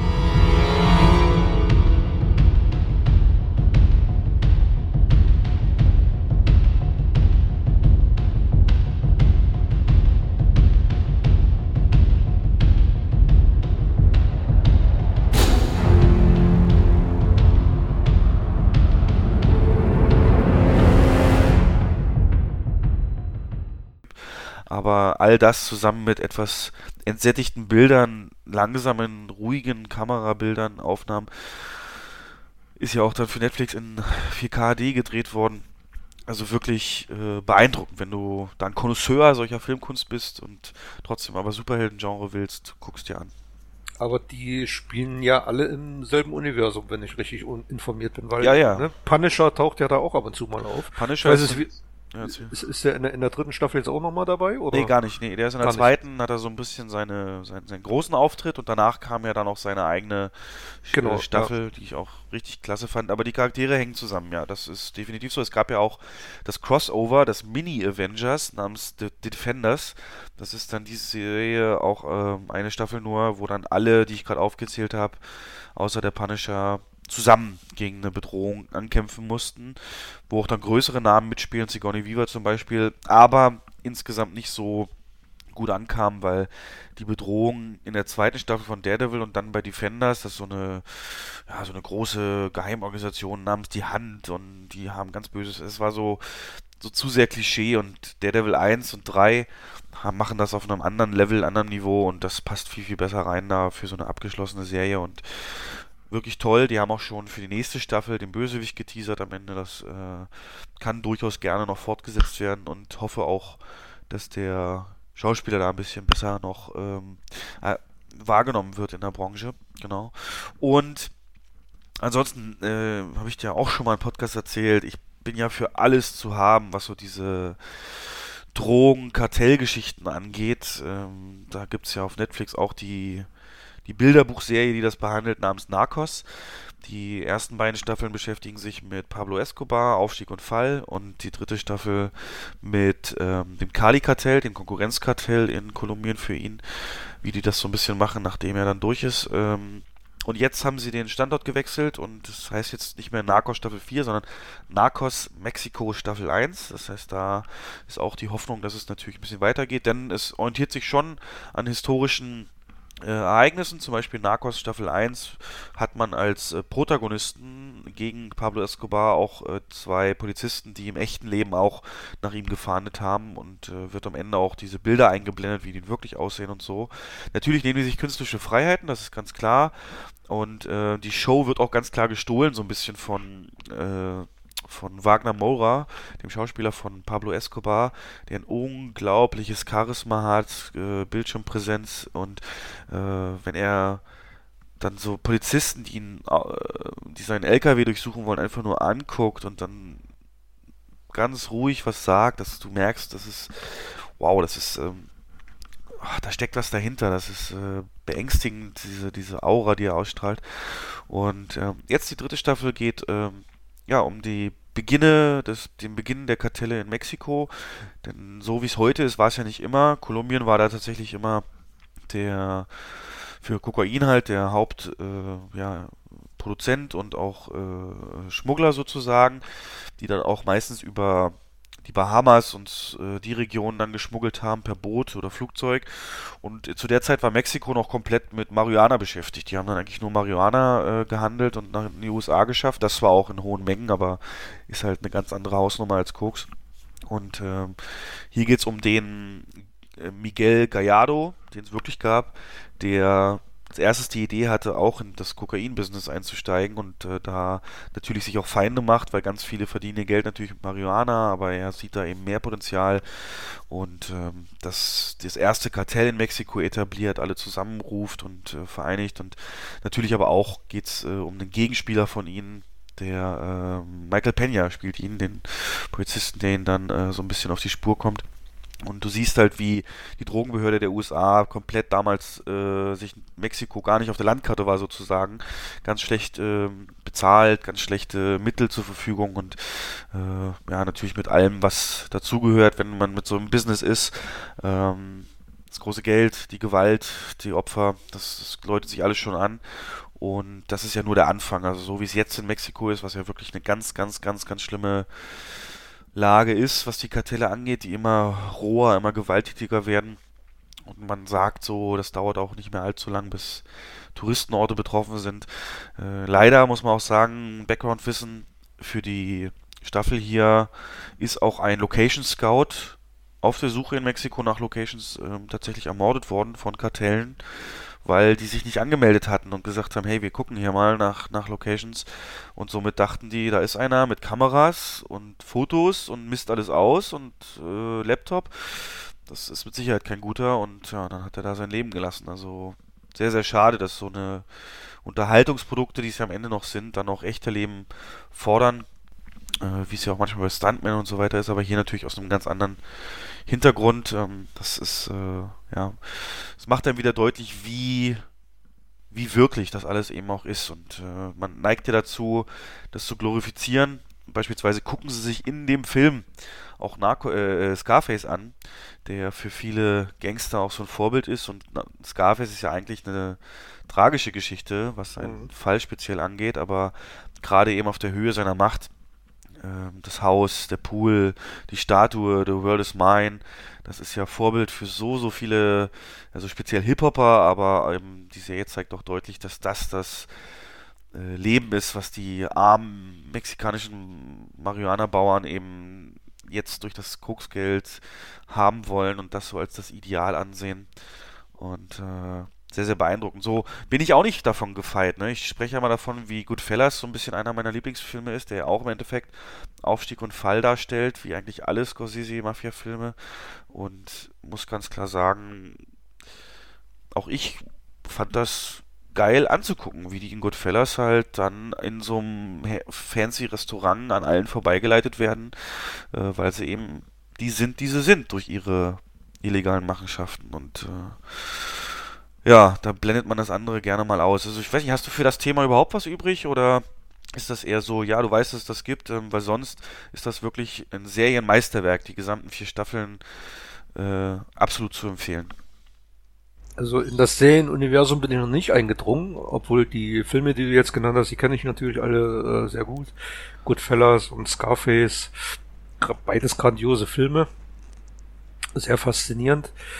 Ähm, ich habe gelesen, ich habe ein paar Reviews zur Serie okay, gelesen okay, und es gibt einige, die kritisch äh, anmerken, dass das überhaupt unter der Headline Narcos läuft weil da wird suggeriert, dass es tatsächlich eine Fortsetzungsserie ist, ist es aber ja gar nicht. Ne? Es ist ja geht, geht ja um komplett was anderes und es setzt die anderen Staffeln ja überhaupt nicht fort.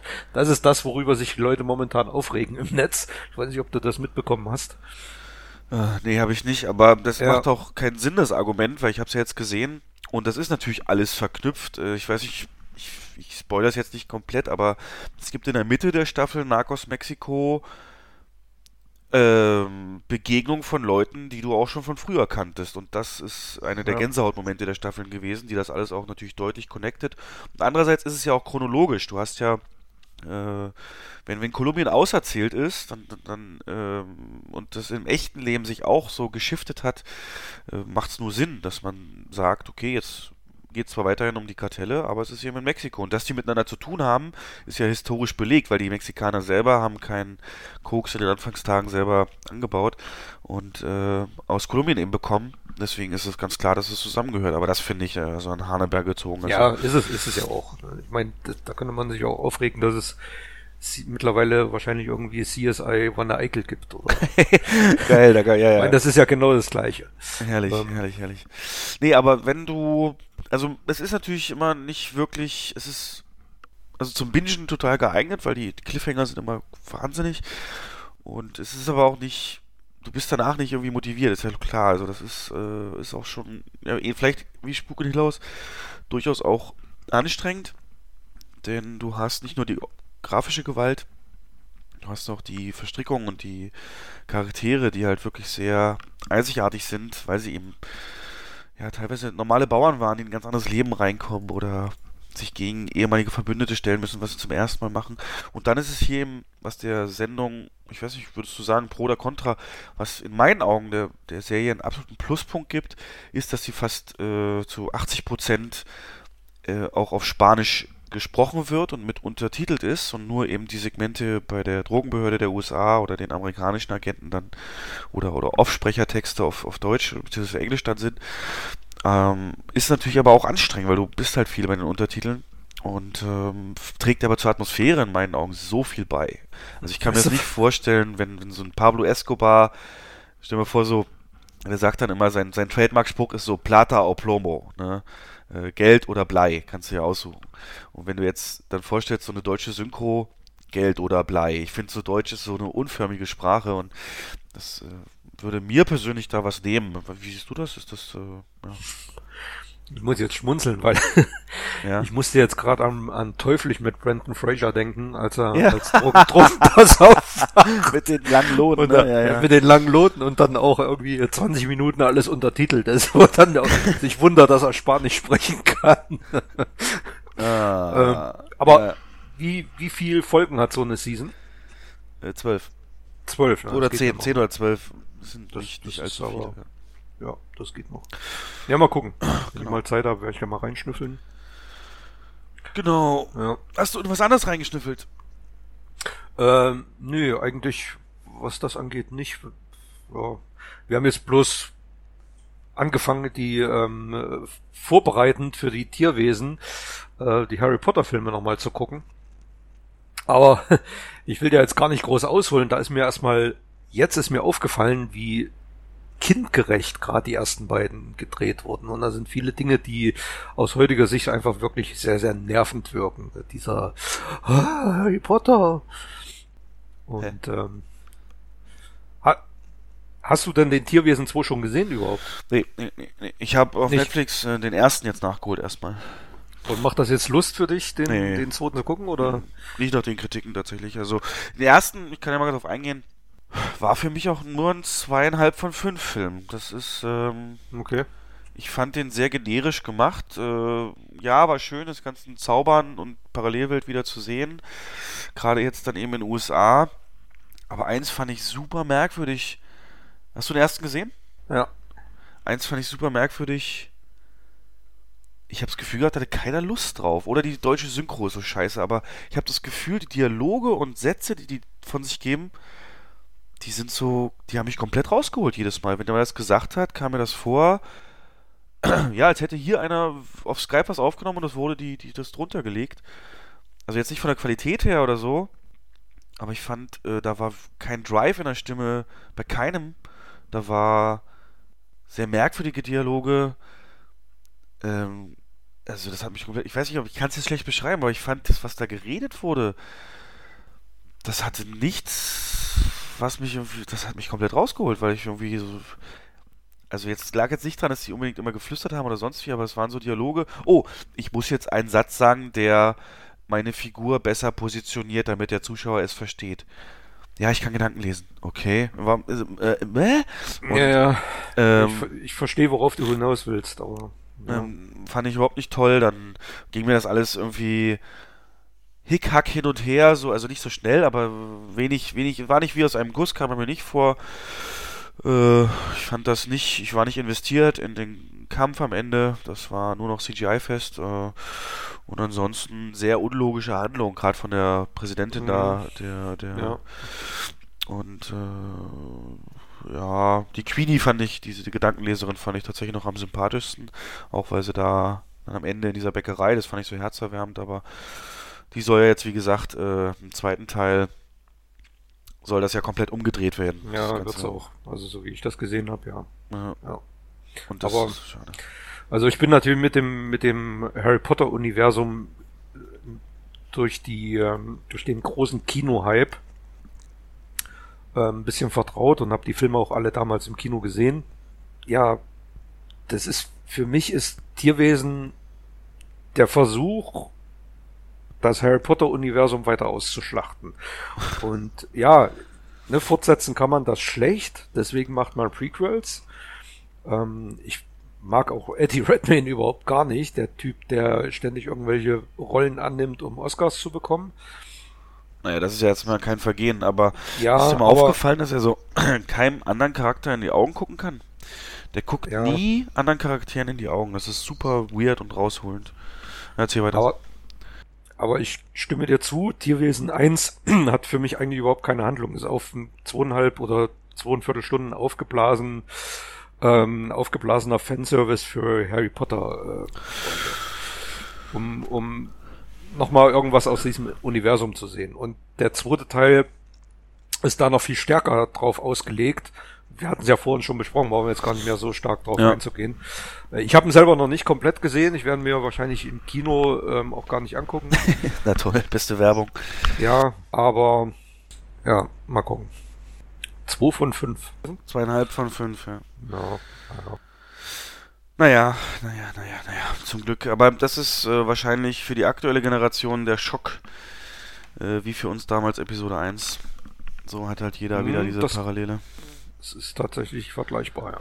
Weil es so viel bieten würde, das Universum, ne? wenn man mhm. da nicht versuchen würde, an das Alte anzuknüpfen. Naja, naja. Ähm, gut, dann vielleicht noch ganz kurz von mir. Ich bin ja noch das Review von Outlaw King schuldig. Wir haben, also den habe ich dann, der kam dann raus nach dem letzten Podcast und der hat all meine Erwartungen erfüllt, kann ich gleich so sagen. Ein wunderschön gefilmter ähm, ruppiger Rohr, ähm, ja, Film über die schottischen Befreiungskriege und Robert de Bruce eben als der Anführer, wie er das Ganze eben, nachdem er eigentlich erst sich der Herrschaft unterworfen hat von Edward I., dann doch äh, durch das, was er sieht und erlebt, den, den Kampf auf sich nimmt, dann aber auch natürlich nicht sofort Erfolg hat, sondern auch ganz viele Misserfolge und Betrug erlebt und dann äh, mit einer anderen Taktik rangeht und die dann äh, ja, zum Erfolg führt. Ich habe es auf Englisch geguckt, weil ich bin natürlich, habe ich erzählt, durch Schottland jetzt voreingenommen, aber es war wirklich genau, wie ich es mir gewünscht habe.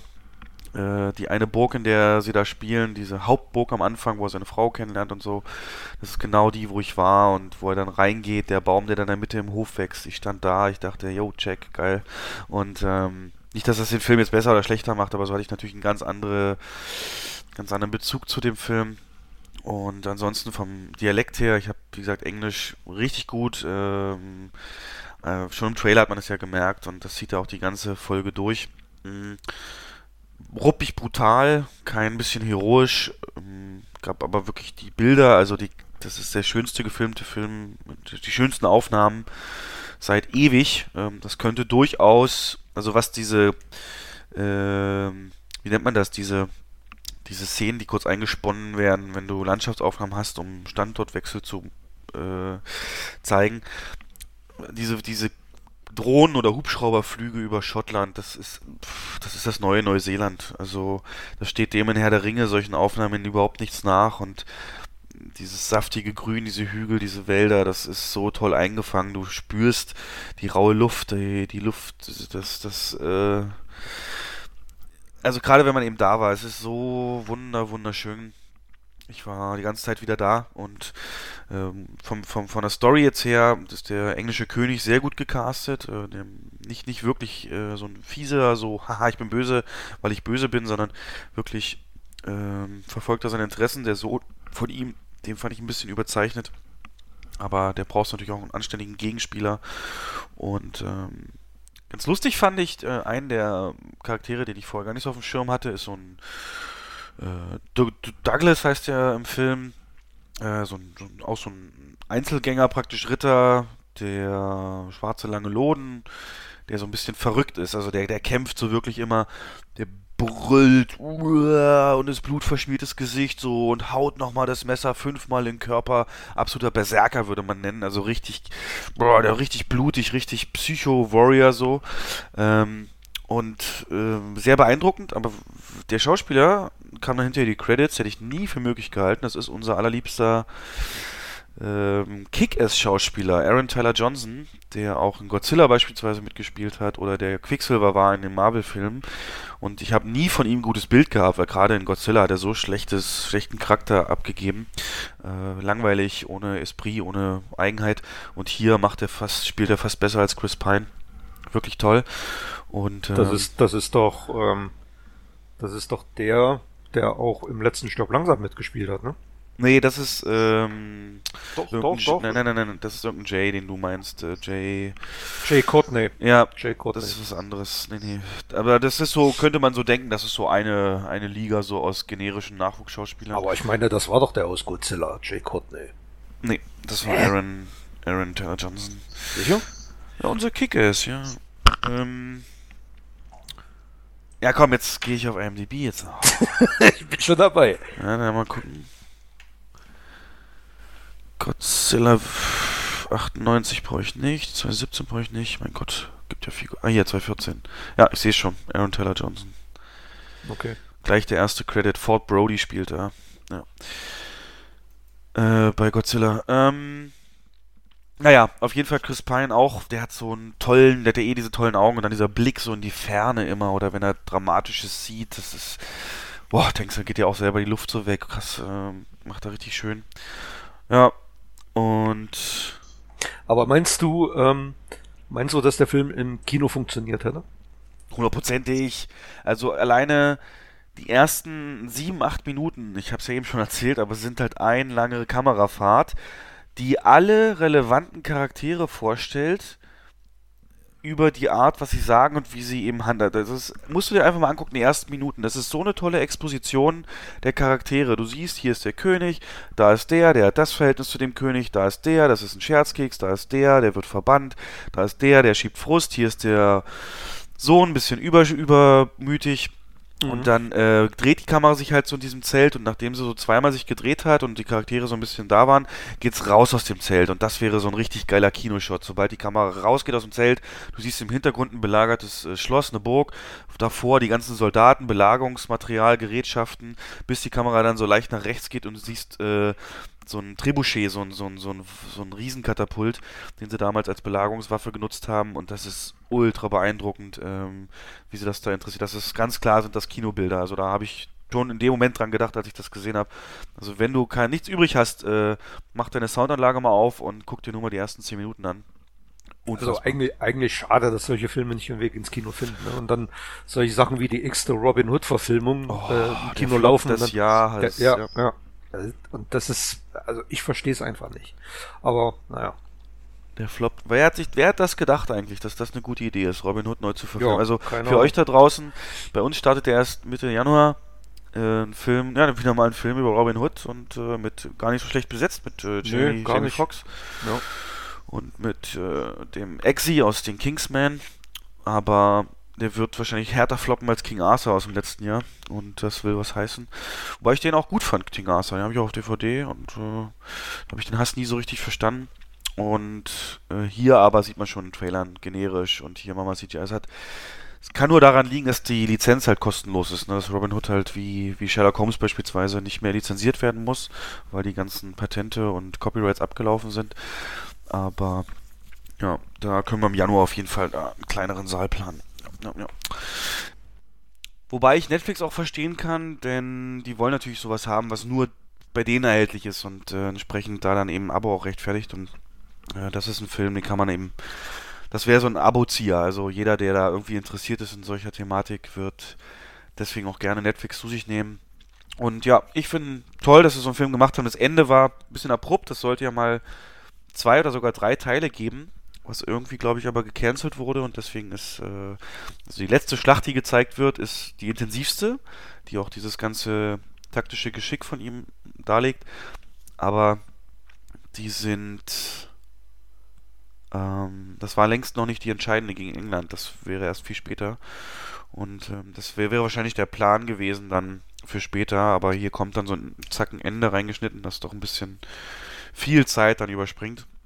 Und von daher, ähm, ja, schade drum. Hätte ich, hätte ich mir auf jeden Fall angeguckt. Und ja, in dem Sinne, wer was übrig hat für das Setting, generell guckt es euch nur an wegen dem Setting. Es ist, äh, Shot, es ist so schön.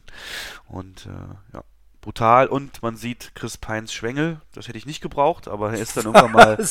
ja, ja, er ist dann irgendwann mal so baden in, einer, in, einem, in einem kleinen See und steht dann auf und dann weiß ich auch nicht, warum die Kamera da so weit runterzieht, aber zum Glück weit genug weg, dass da jetzt keine bleibenden Schäden entstanden sind. Ja, du kannst nie wieder, du wirst Star Trek ab jetzt mit anderen Augen sehen. Ja. naja, aber was man, was alle mit anderen Augen sehen, das muss ich natürlich mit dir besprechen, der neue König der Löwen-Trailer. Die sogenannte Live-Action-Verfilmung, wobei das ein bisschen irreführend ist, weil live ist da gar nichts. Das ist alles genauso animiert wie eigentlich ein Animationsfilm, nur eben ja. mit viel Jahre, um 25 Jahre besserem CGI-Computereffekten. Und der erste Trailer ist erschienen und hat, äh, hat sich entschieden, die erste, die Eröffnungssequenz aus dem Animationskönig der Löwen nahezu Bild für Bild zu reproduzieren, mit den Originalstimmen im Hintergrund. Und ich muss sagen, es war unfassbar, was da an Bass generiert wurde durch diesen Trailer. Es war der erste Trailer, wo ich selbst auf so Seiten wie spiegel.de, zeit.de Artikel zu entdeckt habe. Die Likes, äh, selbst auf den kleinsten Seiten, die den verlinkt haben, sind unfassbar.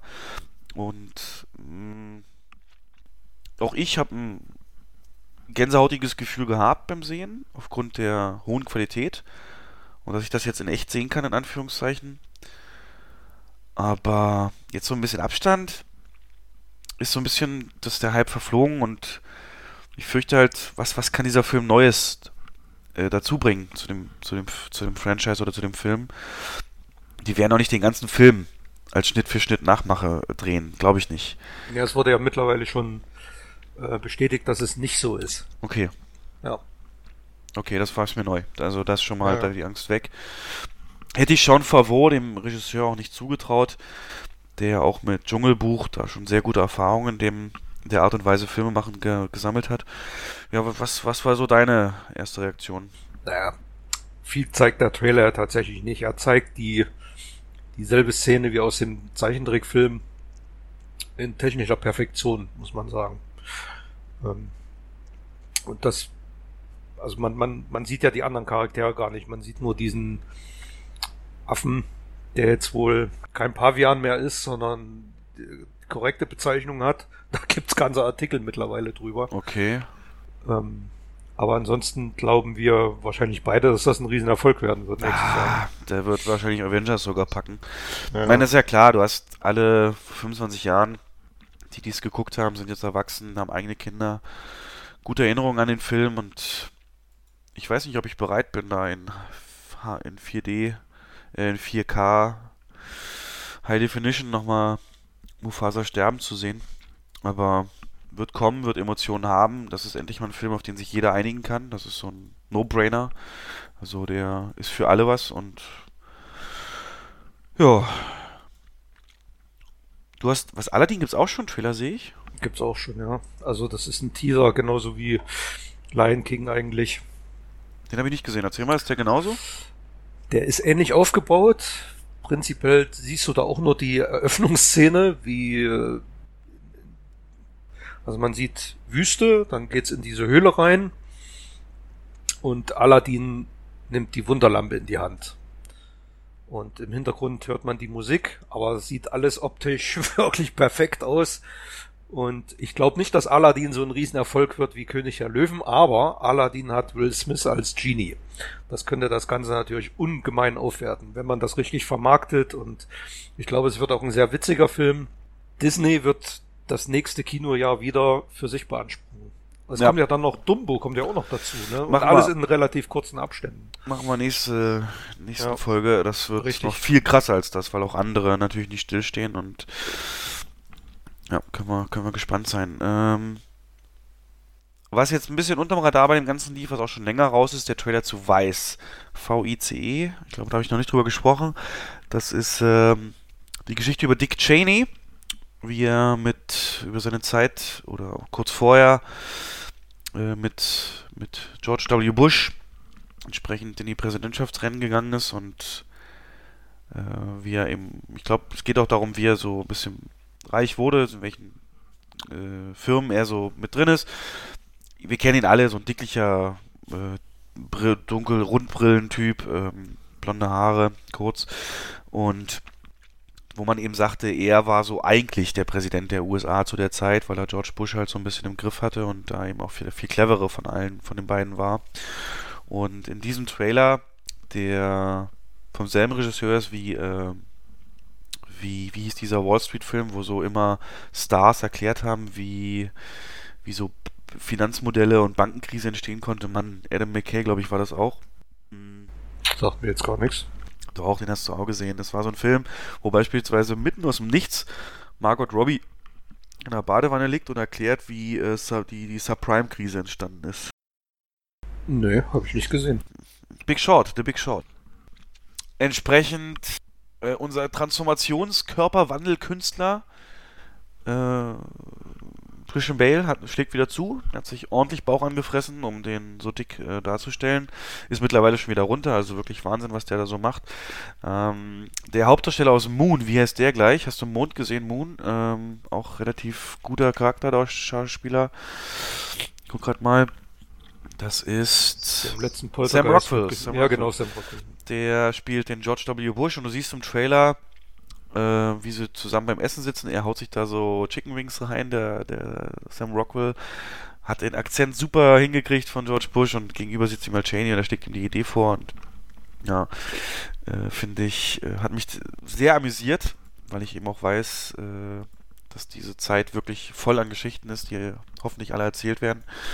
Und äh, dieses Casting wirklich äh, spricht für sich. Guck dir mal den Trailer an. Weiß, äh, ist endlich mal was anderes. Und für alle, die so ein bisschen politischen Humor, politische Geschichten aufarbeitet wollen, sehen wollen, nicht aufarbeitet, aber eben verarbeitet in Filmform, äh, glaube ich, kann das was Großes werden. Und er ist ja schon äh, zusammen mit Bradley Cooper aufgrund dieser Rolle als heißester Kandidat im Oscar-Rennen äh, für nächstes Jahr. Christian Bale und Bradley Cooper.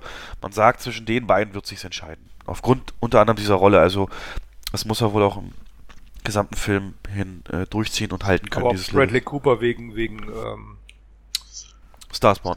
Starspawn, genau. Hauptthema. Ich weiß noch nicht genau, wie es heißen wird, wenn ich das Blog veröffentliche. Ich habe es hier mal genannt Kinoseele. Ich wollte auch erst so eine so fantastische vier Reminiszenz machen äh, namens so 4DX, THX und DTS und äh, so irgendwie die, die Abkürzung. Und jetzt geht es halt so ein bisschen um Ausstattung von Kinos, um ein paar Innovationen, die, die, die in letzter Zeit oder auch schon früher versucht haben, das Erlebnis noch immersiver, noch ähm, besser zu machen. Und dass ihr mal einen Überblick bekommt, was es da eigentlich so gibt aktuell, was verwendet wird und eure Meinung bilden könnt, was sich durchsetzen wird, was nicht, um eben Kino noch mehr abzuheben von dem Couch- äh, und Zuhause Home-Kino-System. Da hat sich nämlich einiges getan oder gibt es viel, das wird nur so weniger ein kleinerer Abriss, gar nicht so in der Tiefe, aber ihr sollt da durchaus ein umfassendes Bild bekommen und dann würde ich mal äh, Jens so ein bisschen pitchen, so mein Traumkino, wenn ich eins bauen würde und er muss mir dann mal sagen, ob äh, er auf gewisse Ausstattungsmerkmale verzichten würde oder eben nicht. Aber von daher, äh, ja, Kinokomfort. Also, ne, Kino äh, verbindet man ja mit Sitzen, Sessel, opulent, großen Räumen, Seelen. Und das bieten die meisten auch. Äh, die Zeiten der sogenannten Schuhkastenkinos ist vorbei. Und äh, seit dem Multiplex Einzug gehalten hat, eben auch das Maß aller Dinge, wird auch seitdem nicht von abgerückt. Also diese Arthouse- und Kleinkinos gewinnen zwar massiv an Besuchern, aber das ist, glaube ich, sehr durch Lokalpatriotismus eingefärbt. Von daher das Wichtigste natürlich der Stuhl. Jetzt könnte man denken, was gibt es denn für Unterschiede überhaupt bei Stühlen? Ja, ähm, jeder, der schon mal in zwei verschiedenen Kinos war, weiß es. Äh, da gibt es Riesenunterschiede. Allein der Schaumstoff, der in solchen Sesseln verwendet wird, ist äh, Gegenstand von hochwissenschaftlichen Vorgehensweisen. Äh, da gibt es Produzenten, die eigene Wissenschaftsabteilung nur für Schaumstoffentwicklung haben. Natürlich jetzt nicht hauptsächlich für Kino, sondern für Autos, aber auch da geht schon los, was den Unterschied machen kann. Aber ich habe hier mal gesagt, die erste Art von Stühlen sind die normalen. Ja? Lehne, äh, zwei Armlehnen, eine Rückenlehne, Sitzpolster, fertig. Und das kann unterschiedlich ausgeprägt sein, unterschiedlich groß, äh, Höhe und so weiter. Das Ding ist aber, es ist noch kein wirklicher Sessel. In den meisten Kinos hat man keine wirklichen Sessel. Ne? Würdest du mir zustimmen? Rückenlehnen, die, die beim Schulterblatt aufhören, sind auf zwei Stunden gesehen nicht optimal. Für den Kopf, für die Haltung, einfach. Äh, du hast dich bestimmt ja. auch schon mal erwischt, wie du dann runtergerutscht bist. Du rutschst immer runter. Du rutschst Damit immer irgendwie nach 10 Minuten, Viertelstunde rutschst du runter und stützt den Nacken. Genau, Nackenstützen. Ja, darum ja. geht's dann. Und das ähm, haben natürlich auch die meisten Kinos erkannt. Das heißt, es gibt mittlerweile Komfort- bzw. Relax-Stühle und Recliner-Stühle. Was ist das? Ganz einfach breiter, besserer Bezug, meist Leder, höhere Lehne verstellbar, vielleicht sogar mit Einrasten, Lehne nach hinten verstellbar.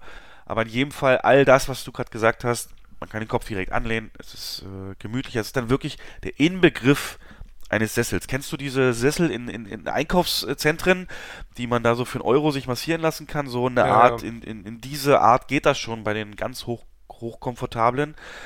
Aber ein Kinositz muss natürlich anderen Ansprüchen gerecht werden.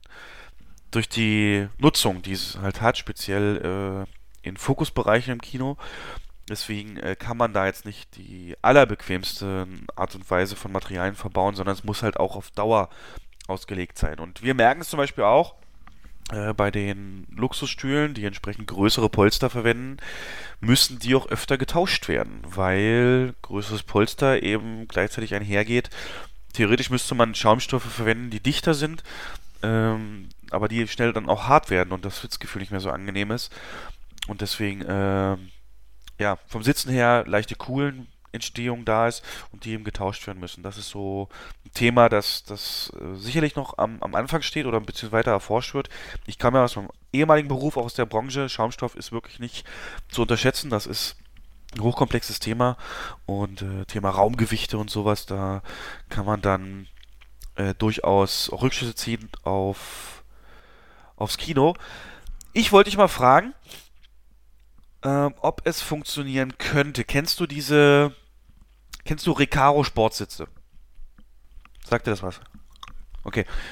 Kennst du, also, stell dir den luxuriösesten Bürostuhl vor, den du kennst. Mit hoher Lehne und äh, so an der Seite wie beim Auto auch so, äh, also Form, dass man eben also Sportsitze fürs Auto faktisch, könnte sowas funktionieren? Das wollte ich dich mal fragen. Könnte es funktionieren, dass äh, du einen Stuhl nimmst, der von einem Bürodrehstuhl abgelehnt äh, ist, weil die sind meistens ja so, dass du nicht so eine tiefe Lehne, äh, Sitzfläche brauchst, weil du ja meistens ja immer sitzt, sind aber meistens eben verstellbar. Du hast äh, in der Höhe justierbare Armlehnen. Ähm, glaubst du sowas, ich, so könntest du sowas im Kino vorstellen? Weil das habe ich mir mal so überlegt, als ich mir meinen neuen geholt habe. Habe ich dir auch im letzten äh, Podcast erzählt. Der ist äh, nee, wirklich nicht billig gewesen, aber gibt mir halt unglaublich Komfort. Ist, äh, ja, oder muss Kino, wenn man in den Saal reinkommt, immer Sessel sein. Weißt du? Das soll ja nicht wie eine Tribüne aussehen. Also, ich kenne ich kenn im Kino ja sogar noch Klappsitze. Ich weiß nicht, ob du die oh, auch ja. miterlebt hast. Die habe ich jetzt erst wieder beim Kino, wo ich meiner Oma war, erlebt. Ja, ja. Die müssen, die müssen tatsächlich nicht schlechter vom Komfort sein als äh, fixe. Na, es gibt, es gibt tatsächlich auch wirklich bequeme Klappsessel. Das Problem dabei ist, dass die Mechanik irgendwann mal, ja, durch Beanspruchung ähm, den Sitz nach vorne neigen lässt und dann wird's unbequem wenn du, weißt du, was ich meine? Wenn deine, wenn der Sitz, ein, Kinositz ist ja immer so leicht nach oben. Ja. Die Sitzfläche. Und die sind dann teilweise nach vorn geneigt, also nach unten. Und da kannst du dann tatsächlich nicht mehr drauf sitzen, das wird dann eine Katastrophe. Was mir im Kino fehlt, und darauf willst du wahrscheinlich auch hinaus, ist eine, ist eine gewisse ergo, ähm, ja. ergonomische, ja, das, ja genau, ja. dass der Rücken, dass der Rücken, dass es an den Seiten so ein bisschen halbrund ist, dass du gestützt sitzt, dass dir der Rücken nicht mehr wehtut und mir fängt auch ganz oft äh, an, äh, der Arsch weh zu tun. Und das ist dann ein der Gründe, warum man dann auf dem Sitz hin und her rutscht, warum man sich mal auf die rechte Arschbacke setzt, mal ja. auf die linke, ja. dann rutschst du wieder nach vorne und wenn du dann Pech hast, sitzt noch ein großer vor dir man musst du immer wieder hochgehen, um vom Film, ähm, ja, ansonsten hast du den Kopf dann im Bild. Ähm, also insofern. Könntest du dir vorstellen? Ich könnte mir das vorstellen. Ich würde das sehr begrüßen, wenn der Rücken gestützt wäre. Ja. Gerade an den Seiten. Und wenn man den Kopf vernünftig anlehnen könnte. Oh, ja. Und genau das wäre vielleicht ein Ansatz. Ähm, ich weiß gar nicht, ob es Kinos gibt, die das haben. Fakt ist, was es gibt, eben noch die weg von Ergonomie komplett hin zu kompletter Faulheit. Die verstellbaren Recliner-Sitze, also Sitze, die per Knopfdruck ähm, die Fußlehne nach oben und die Rückenlehne nach hinten fahren, ähnlich wie im Erste-Klasse-Bereich von Flugzeugen, sodass man dann fast schon eine Liegefläche hat, die entsteht. Durfte ich jetzt auch erleben, eben in Schottland in dem Kino ist eine tolle Sache, weil super, natürlich zwei Knöpfe bedienen, dann noch ein Tisch davor, wo dann Essen, Trinken drauf kann. Das äh, ist definitiv ein Argument, wenn ich in, in, in, einer Stadt zwei Kinos hätte und einer hätte diese Stühle, dann würde ich auf jeden Fall auf die auch gehen. Die Frage ist halt, was wäre man bereit, da einen Aufpreis zu bezahlen? Denn das, daran scheiden sich ja dann am Ende die Geister. Wir merken es ja auch, äh, wir haben teilweise diese Relax-Sessel verbaut und äh, es ist nicht immer leicht, die sind aktuell mit 3 Euro im Aufpreis. Äh, das Argument, nee, die anderen reichen mir, kommt halt sehr häufig und ich meine 3 Euro, ja, ist ein Argument, wenn man jetzt auf zwei Stunden runterrechnet. Aber bei Reclinern sieht es dann natürlich ganz anders aus. Obwohl, hast du die schon mal, warst du schon mal auf dem Recliner-Seat, damit wir erstmal auf demselben Level sind? Im Kino noch nicht. Okay, so, das hol dringend mal nach. Äh, ich weiß gar nicht, welche Kinos das anbieten. Äh, das nächste wird halt Bremen sein, was diese Stühle dann bekommt. Aber das ist definitiv dann echtes Wohnzimmer-Feeling. Und jetzt, wo ich aber die ganze Zeit hinaus will, ist ja die, ähm, das Immersive. da gab es die Erfindung namens D-Box-Stühle. D-Box, das sind Stühle und Techniken, die einen integrierten Servomotor unter dem Stuhl haben, der den Stuhl in alle Richtungen neigen kann oder rütteln kann.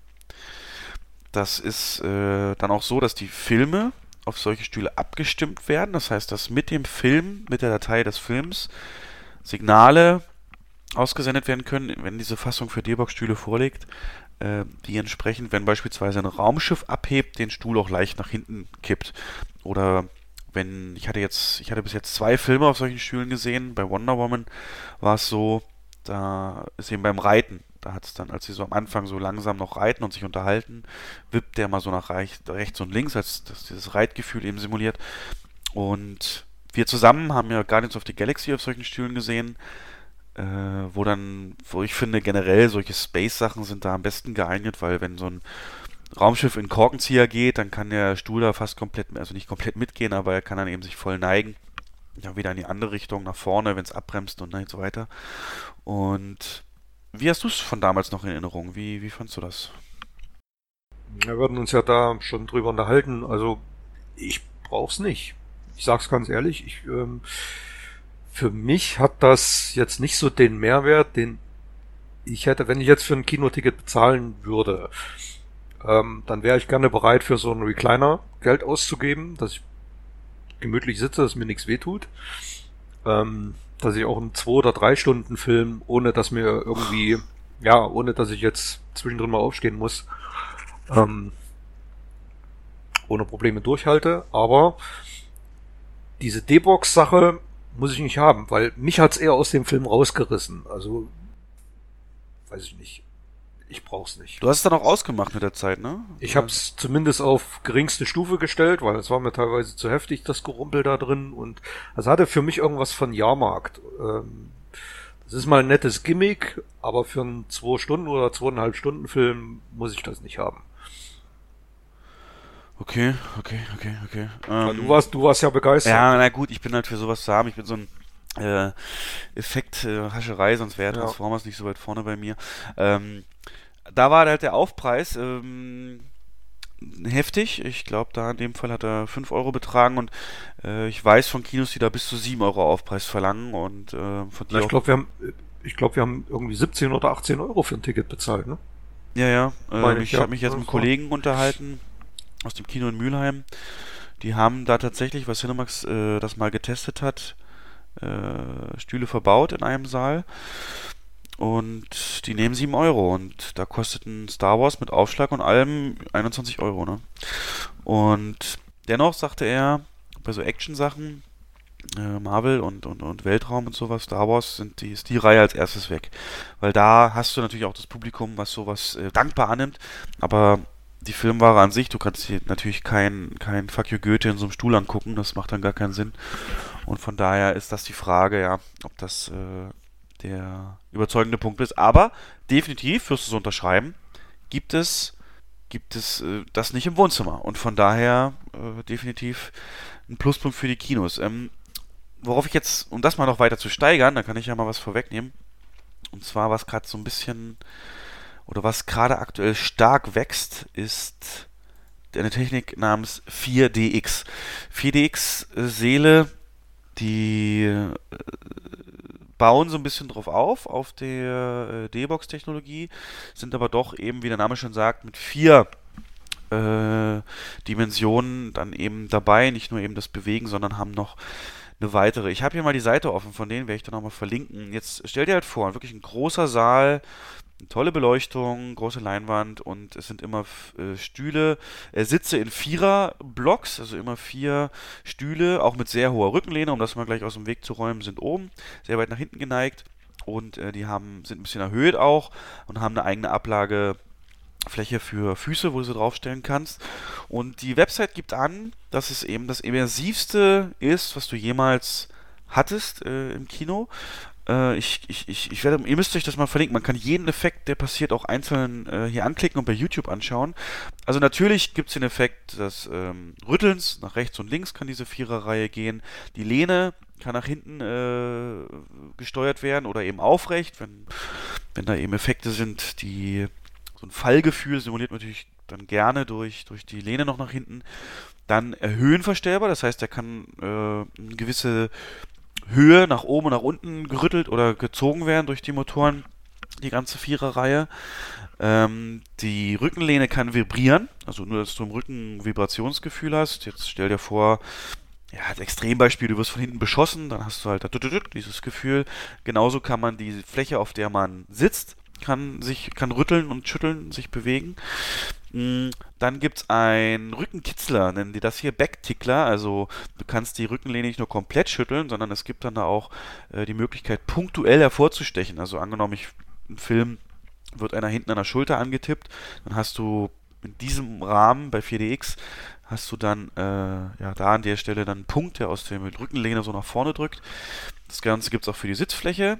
Und dann eben die Effekte, auf die sie besonders stolz sind.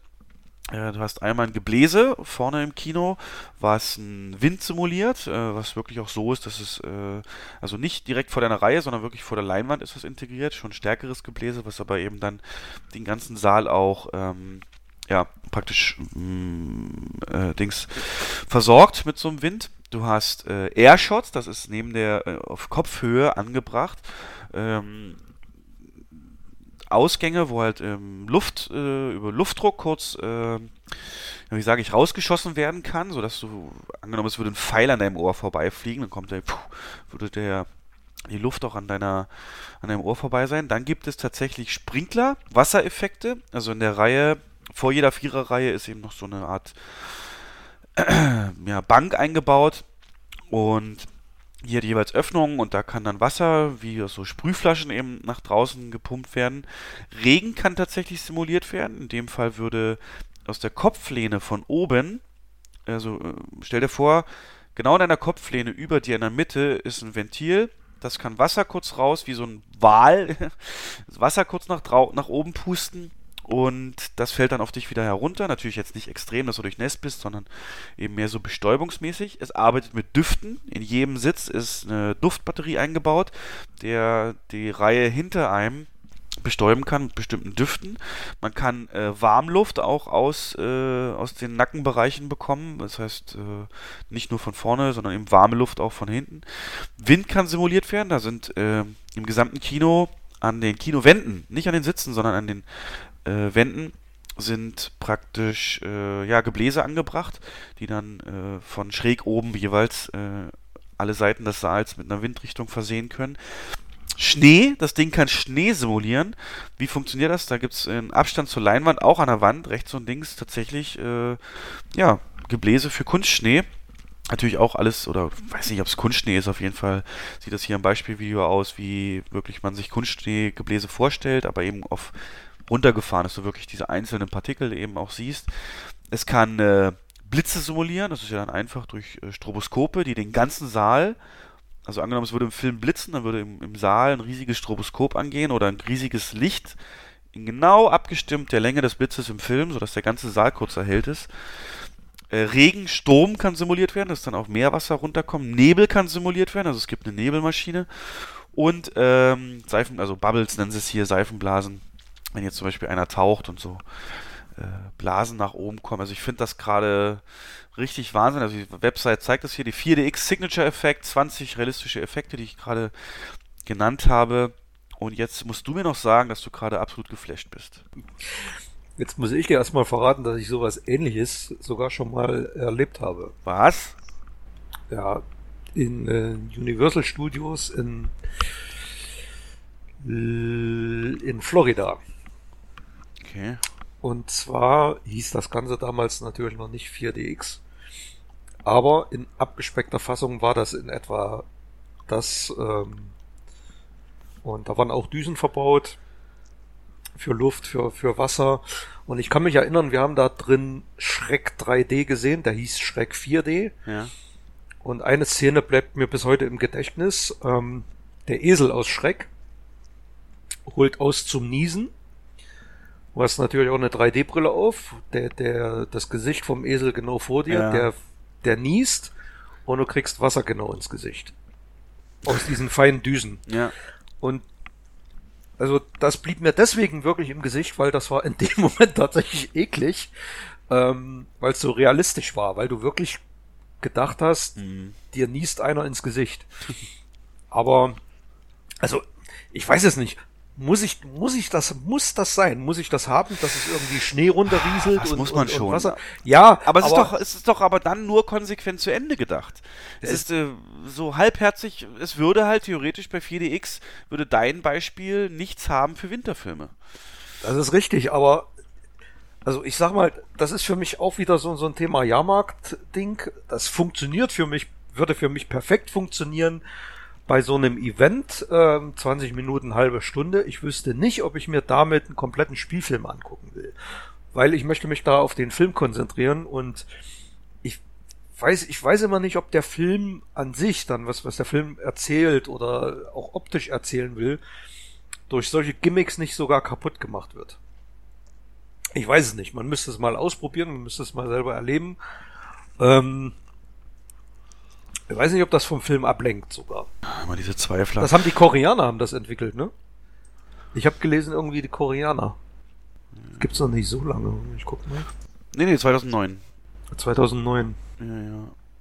Also die das schreiben hier, 550 Filme wurden seitdem für 4DX optimiert und 76 Millionen Menschen haben das in der Art und Weise schon gesehen. Gibt's äh, auch schon wirklich auf der ganzen Welt mit Hauptquartier in Los Angeles und Peking. Nur in Deutschland noch nicht. Österreich ist da tatsächlich ein Vorreiter. In Wien, der Wiener Cineplex Multiplex hat das implementiert. Ähm, ich surfe mal gerade die Seite an, um mal rauszufinden, was es da an Preisen dann aufruft. Das wollte ich jetzt gerade fragen. Das muss ja auch unglaublich aufwendig sein, so einen Saal damit auszustatten. Ja, ja, ja, ja. Sieben Millionen mindestens, äh, glaube ich, was das Investition angeht. Müsste ich aber gleich nochmal die Pressemeldung rausschauen.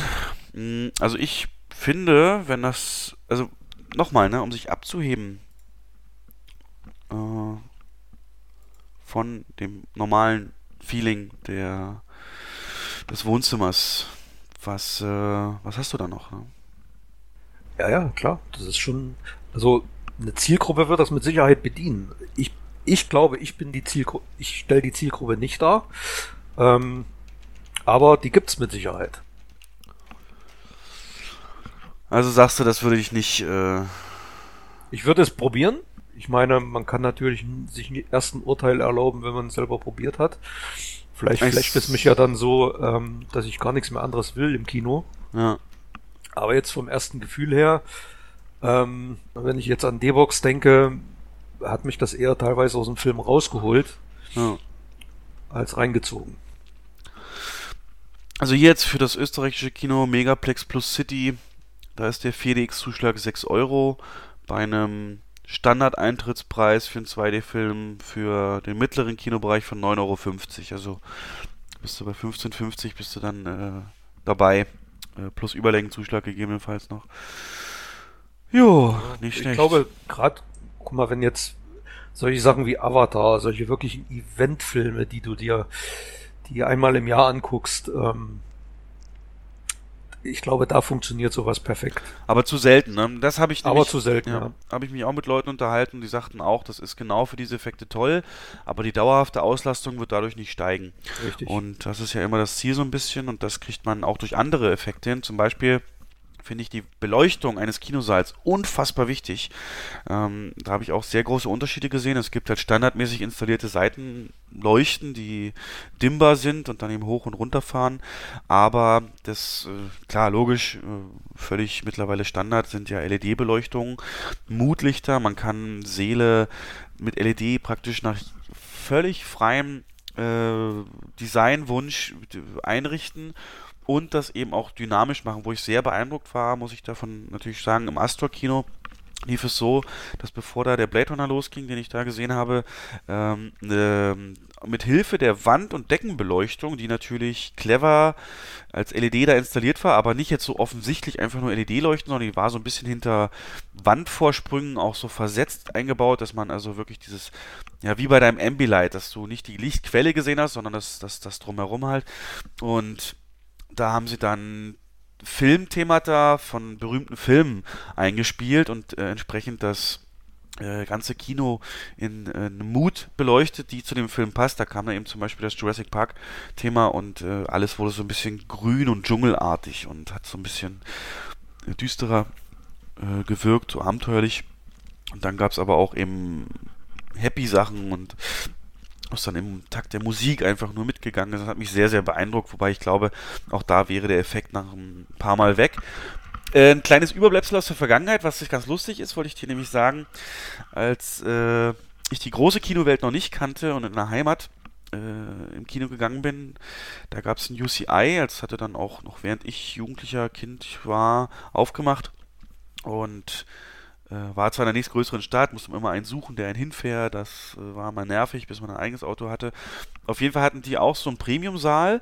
Und das Gimmick dort war, dass sie eine Lasershow abgefahren haben. Das heißt, die haben den Saal ja, wie in der Disco praktisch, mit so diesen Nebelmaschinen voll gepumpt und dann ging eine Lasershow los, die dir in diese Nebel praktisch Logos vom, von der Kinokette projiziert hat oder ähm, einfach nur Licht Tanz, Lichtspiel gemacht hat oder eben auch, ja, ähm, so ein bisschen auf den Film dich eingestimmt hat, hat untermalt halt mit orchestraler Musik und so ein bisschen futuristisch auch alles.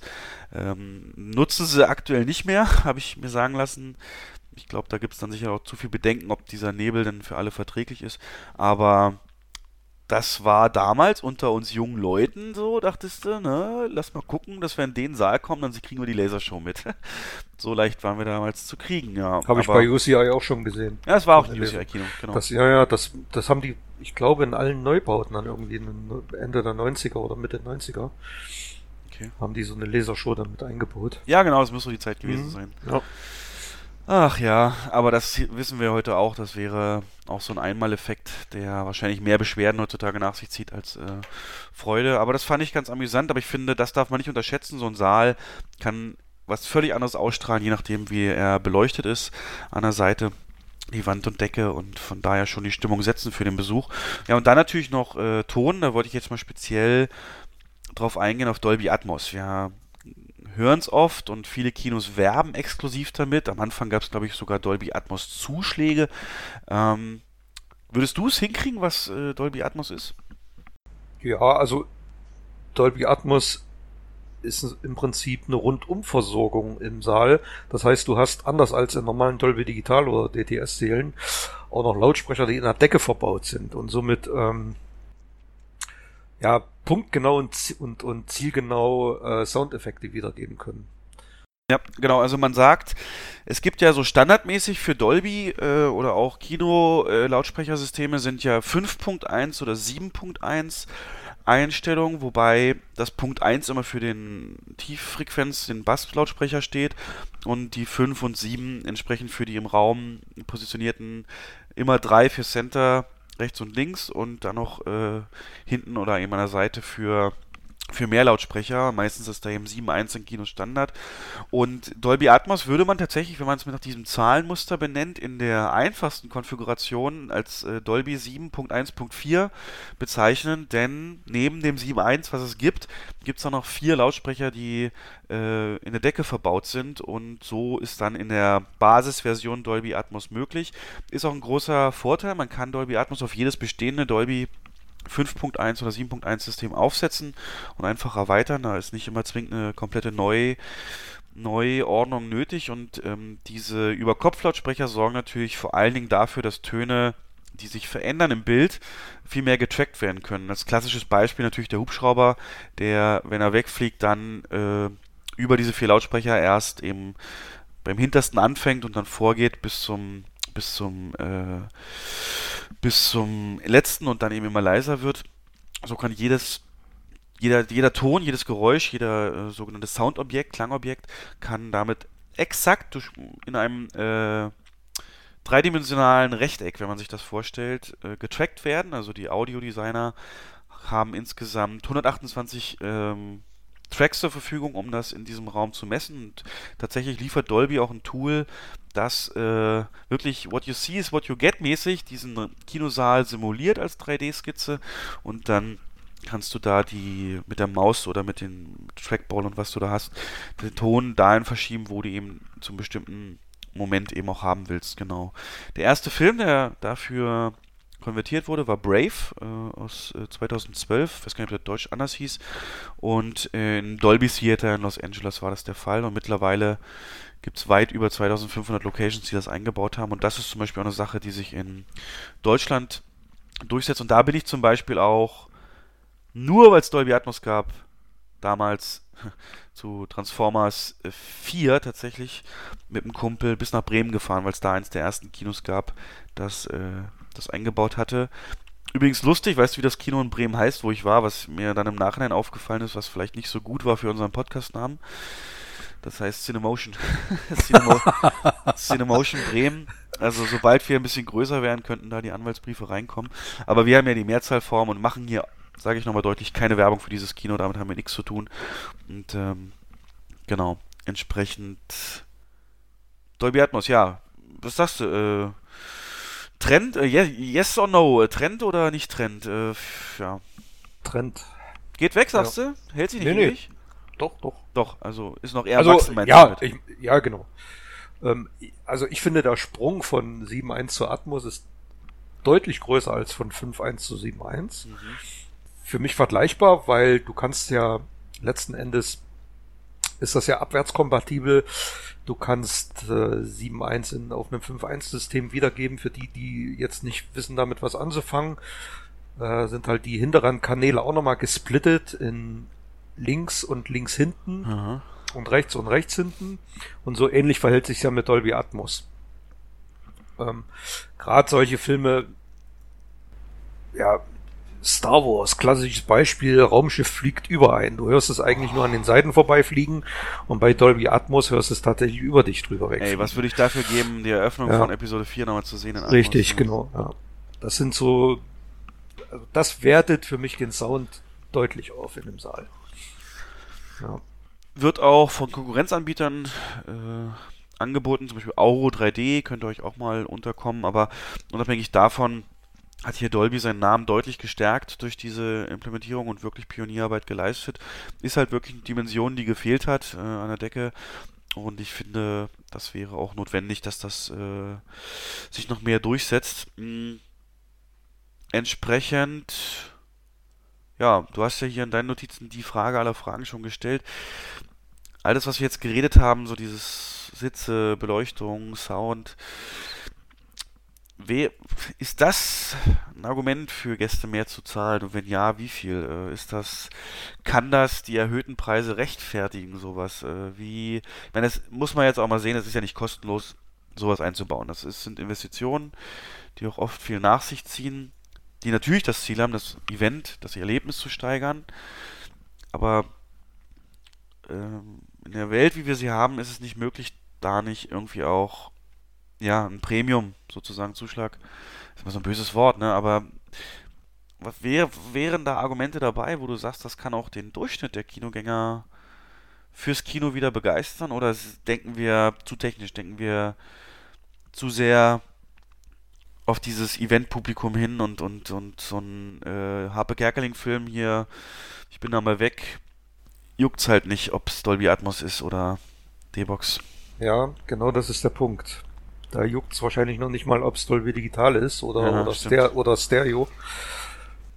Ähm, du kannst es ja auch ganz gut mit dem Heimkino vergleichen. Also es gibt für alles gibt es eine Zielgruppe. Es gibt Leute, denen reicht ein 32er, 32 Zoll äh, Fernseher, der auch gleichzeitig Computermonitor ist und äh, ohne, ohne jegliche Soundsysteme ähm, die da irgendwie ARD, ZDF drauf gucken. Und dann gibt's aber auch Leute, die, für denen muss es der 3D-Beamer äh, sein hm. mit einer 3 Meter Leinwand. Ja. Mit, mit dem sogar zu Hause Dolby Atmos, wo an der Decke dann irgendwie Mini-Lautsprecher installiert werden. Oh. Ähm, oder wo, wo die Decke noch abgehängt wird, um die Lautsprecher damit drunter zu bekommen. Es gibt für alles eine Zielgruppe und so ist es im Kino ja genau das gleiche. Deswegen das haben wir ja auch noch. Ähm, die Frage wolltest du ja eigentlich stellen, wie muss das optimale Kino aussehen? Und da kommen wir jetzt genau hin. Ähm, das optimale Kino muss jede Zielgruppe bedienen. Das heißt, alles hat seine Berechtigung. Und wenn du es schaffst, ähm, ja, solche Sachen anzubieten, aber nicht zum Zwang werden zu lassen. Ich glaube, dann ist das der richtige Weg. Du musst Alternativen bieten. Und das kannst du nur, indem du Seele unterschiedlich ausstattest. Das ist es, ähm, dass man da nischiger wird. Und deswegen, ich beschreibe dir mal ganz kurz ähm, so ein bisschen das Kino, was ich mir vorstellen würde. Und zwar, stell dir vor, also Innenstadtkino, zumindest eben auch gut erreichbar. Ähm, großes, äh, vom Außen klassisch, hast einen Kubus oder einen Rechteckbau mit viel Glasfront und äh, kommst äh, von außen natürlich schon die Beleuchtung äh, sehr nicht 50er-Style, aber schon so verspielt. Äh, Kinoname eben drauf, dass das mit den wichtigsten Logos außen dran, was für Technik da verbaut ist. Und wenn du reinkommst, hast du erstmal ein viel größeres Foyer, als man es so gewohnt ist, eine viel größere Eingangsfläche mit viel äh, Tischen wo man sich mit seinen Kollegen treffen kann, auf die man noch wartet und so weiter. Du hast äh, viel mehr Übersicht, viel mehr Raum zum Atmen, egal wie voll das ist und hast äh, überall Informationen über das Programm und ähm, kommende Filme und so weiter. Das, das läuft alles auf digitalen Leinwänden. Dann hast du zunächst mal eine ganz, ganz große Garderobe äh, an einer Seite des, des Foyers, wo du deine ganzen Taschen und wenn du willst, Jacken und was du halt willst, da abgeben kannst und dann erstmal durchatmen kannst und schließlich zum, zum, zum Ticket gehst. Das ist auch äh, ja sehr gestreamlined. Du hast äh, digitale Anzeigen über die Auslastung, über die Filme und so weiter. Hast natürlich auch Verkaufsautomaten. Das ist alles soweit klassisch, aber auch äh, natürlich Personal in Uniform. Bei mir wäre auf jeden Fall Uniform auch dabei. Äh, so ein bisschen auch.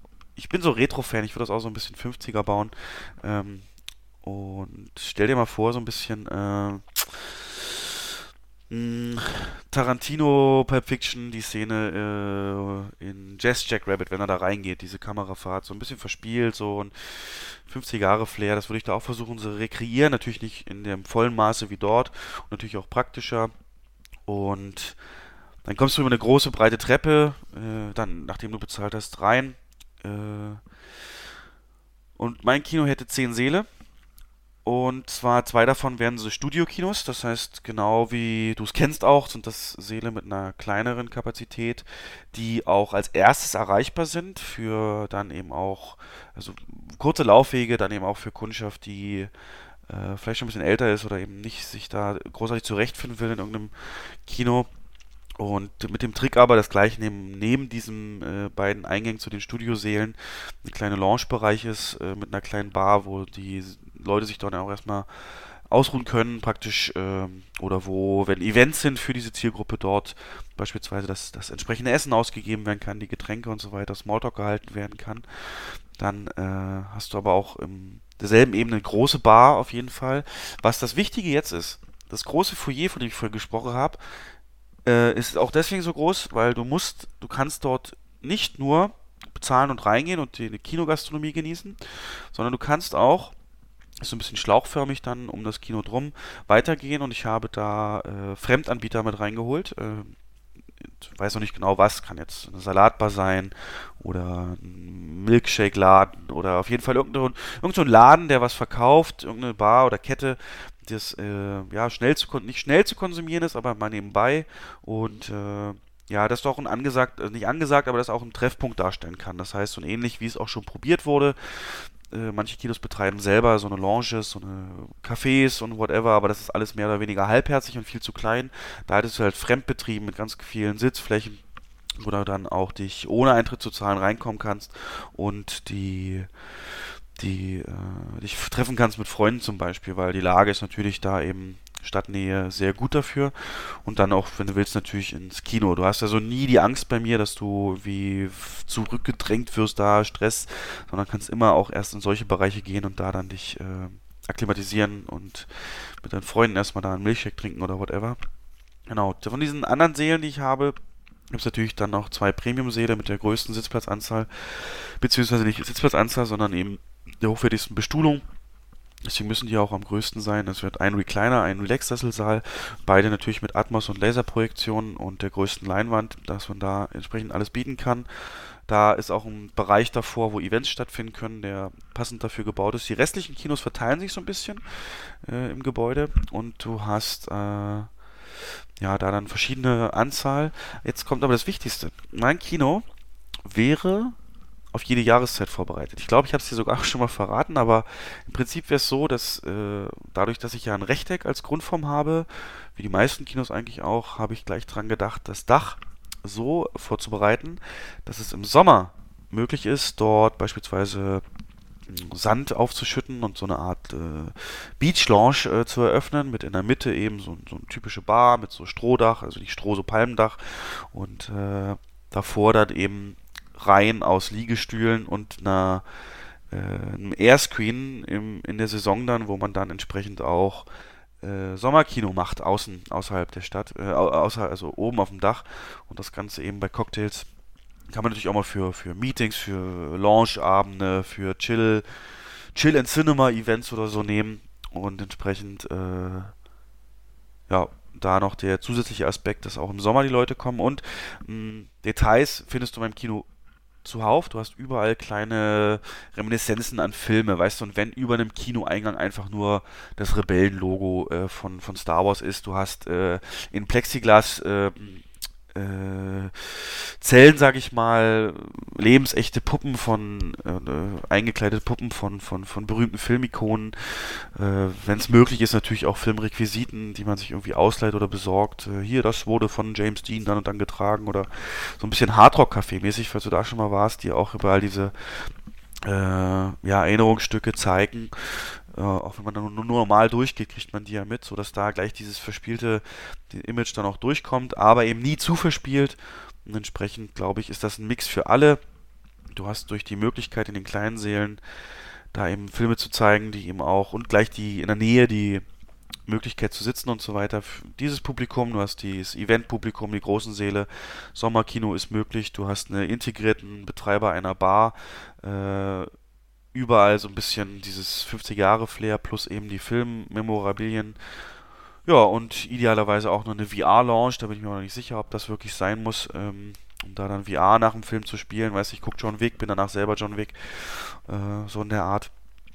Und das Ganze, ja, stellst du nochmal vor, zusammengefasst, du kommst rein, kannst deine Jacke abgeben, hast es nicht weit zur ersten Gastronomie, kannst aber auch erstmal, wenn du noch nicht weißt, was du guckst, äh, in diese Bar gehen, die, in die angeschlossen ist dann äh, kannst du je nach Film entweder richtig gewaltiges, imposantes Erlebnis in großen Seelen oder eben äh, heimeliges äh, ja, Arthouse-Kino in kleineren Seelen plus alles dazwischen sehen. Es gibt entsprechend Aufenthaltsbereiche, Bars, äh, wo man sich aufhalten kann. Ja, und das alles in dem Mix, glaube ich, würde mein Kino sein. Und äh, Eintritt natürlich 3 Euro jeden Tag. Nein, Quatsch. das nicht. Aber grundsätzlich werden viele Ideen jetzt natürlich bekannt vorkommen. Mich interessieren auch eure Meinung da draußen. Aber jetzt will ich von dir nur ganz kurz wissen, ist da ein Denkfehler irgendwo? Ist da irgendwas, wo du sagst, das ist, äh, wird eher ein Showstopper oder wird eher kontraproduktiv? Oder glaubst du, das kann in dem Kombi, wenn man es anständig führt, das richtige Personal hat, funktionieren? Das ist schon recht nah am Optimum, was du beschrieben hast wenn du es nicht selber jetzt noch am Ende gesagt hättest, hätte ich dich jetzt darauf angesprochen, weil mir hätte dann tatsächlich der Outdoor-Bereich gefehlt, wenn ich unbegrenzt Geld zur Verfügung hätte. Ich würde es genauso machen wie du. Ich würde tatsächlich auch einen Outdoor-Bereich schaffen, in dem ich Open-Air-Kino machen kann und im Sommer ähm, ja irgendwas draußen biete, den Gästen Gelegenheit gebe, ein, zwei Stunden vorher zu kommen, gemütlich da zu sitzen, weil das ist das, was den meisten Kinos fehlt. Und was mir immer fehlt, wenn ich in irgendein Kino reinkomme, ist ähm, ja, sind die Informationen, die mir als Kinogast wichtig wären. Zum Beispiel würde ich gern wissen, wann beginnt denn der Hauptfilm. Das heißt, ich ah. hätte gern so, so einen Countdown, gern auch am Saal direkt. Ah, ich meine, ich habe noch 20 Minuten Zeit, ich kann doch noch meine Cola holen an der Gasse und muss, muss nicht hetzen. Und ich glaube, das würde eher zur Entspannung beitragen. Ähm, Kinobetreiber haben immer Angst, dass, ähm, dass Gäste dann zu spät im Saal sitzen oder klar ist auch das Argument ist, ja, wir verkaufen ja auch Werbezeiten und Gäste sollen ja die Werbung sehen und ähm, vielleicht würden die Werbekunden dann eher widersprechen zu solchen Maßnahmen. Aber das sind so Feinheiten. Aber du, ich glaube, das ist der, der richtige Weg zu diversifizieren. Ähm, zielgruppenspezifisch Kinosäle anzubieten oder auch zu designen. Also die Kinosäle, wahrscheinlich würden sie bei dir wahrscheinlich auch unterschiedlich designt sein. Also die, die Studiokinos für die äh, Vorleser und, und ja, ja, ja genau. Ja, für, für das 50 plus Publikum müssten innen drin anders aussehen als so, ein so ein ähm, Kinosaal 1 und 2 mit 500, 600 Plätzen mit Recliner Seats, wo dann Avengers 4 läuft. Yes. Und ähm, aber ich glaube, das ist genauso die das dieses Rundumpaket muss stimmen und Fokus ist halt ganz klar A, dieses individuelle, nicht nur ja. ähm, Wege und Eingänge und Sitze, sondern eben auch so ein bisschen, hey, hier ist jemand, der hat da Bock auf Filme. Und ich finde, es ist ganz wichtig, dass du den Leuten wirklich den Raum gibst, dass du, wenn du Samstag ins Kino gehst, ist ja eigentlich für viele schon so im Kopf, oh Gott, voll anstehen hier. Stress, und, ja, Stress. Ja. ja. Und das muss man durch so ein, äh, durch eine clevere Aufbau des Foyers auch, auch, äh ich wollte dich nochmal fragen, theoretisch bei den Sitzplatzgestaltungen, gäbe es die Möglichkeit, wenn man ja eh neu baut, ähm, das so zu machen, dass äh, so alle zwei, drei Reihen oder vier, fünf Reihen mh, die Erhöhung zwischen den Reihen äh, überdurchschnittlich ähm, nach oben geht, ähm, damit zwischen den Reihen jemand lang gehen kann, ohne dass der Kopf gesehen wird. Weißt du, was ich meine? Also stell dir vor, du hast fünf Reihen und dann geht die sechste Reihe nicht in demselben Winkel nach oben, sondern deutlich erhöht, sodass praktisch vor der sechsten Reihe dann so ein kleiner Durchgang entsteht, an dem jemand langgehen könnte, ähm, wenn man durchs Kino muss, um irgendwo hinzugehen oder so. Oder natürlich gibt es Bedienung am Platz äh, in ausgewählten Sälen äh, dass du da dann zum Beispiel langgehen kannst und die Leute bedienen kannst.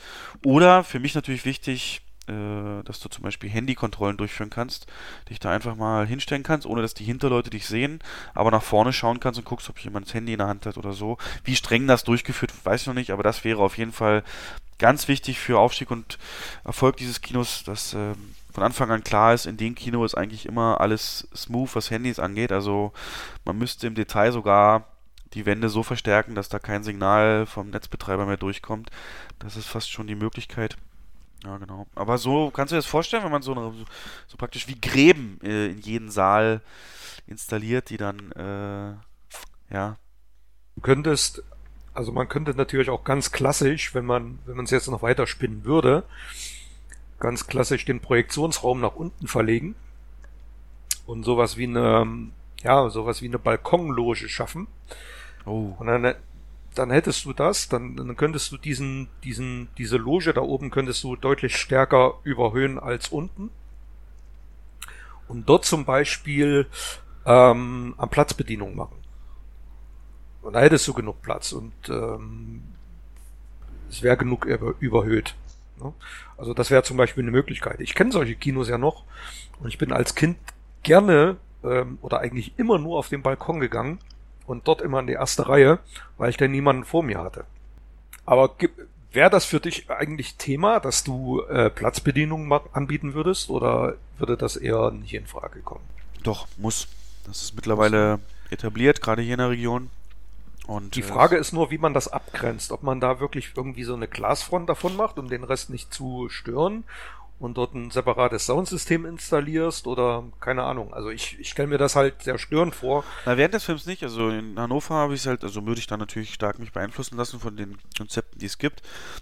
Da ist halt so, dass ähm, die Werbezeiten so getimt sind, dass du eben auch bei ausverkauftem Bereich, für, also da ist es so, dass nur der Logenbereich das überhaupt in Anspruch nehmen kann. Damit hast du erstmal schon eingegrenzt, so die äh, Art und Weise, und dann kommen die rein mit so Tablets, gehen die komplette Loge durch, die Sitze, die es betrifft, nehmen die Bestellung auf.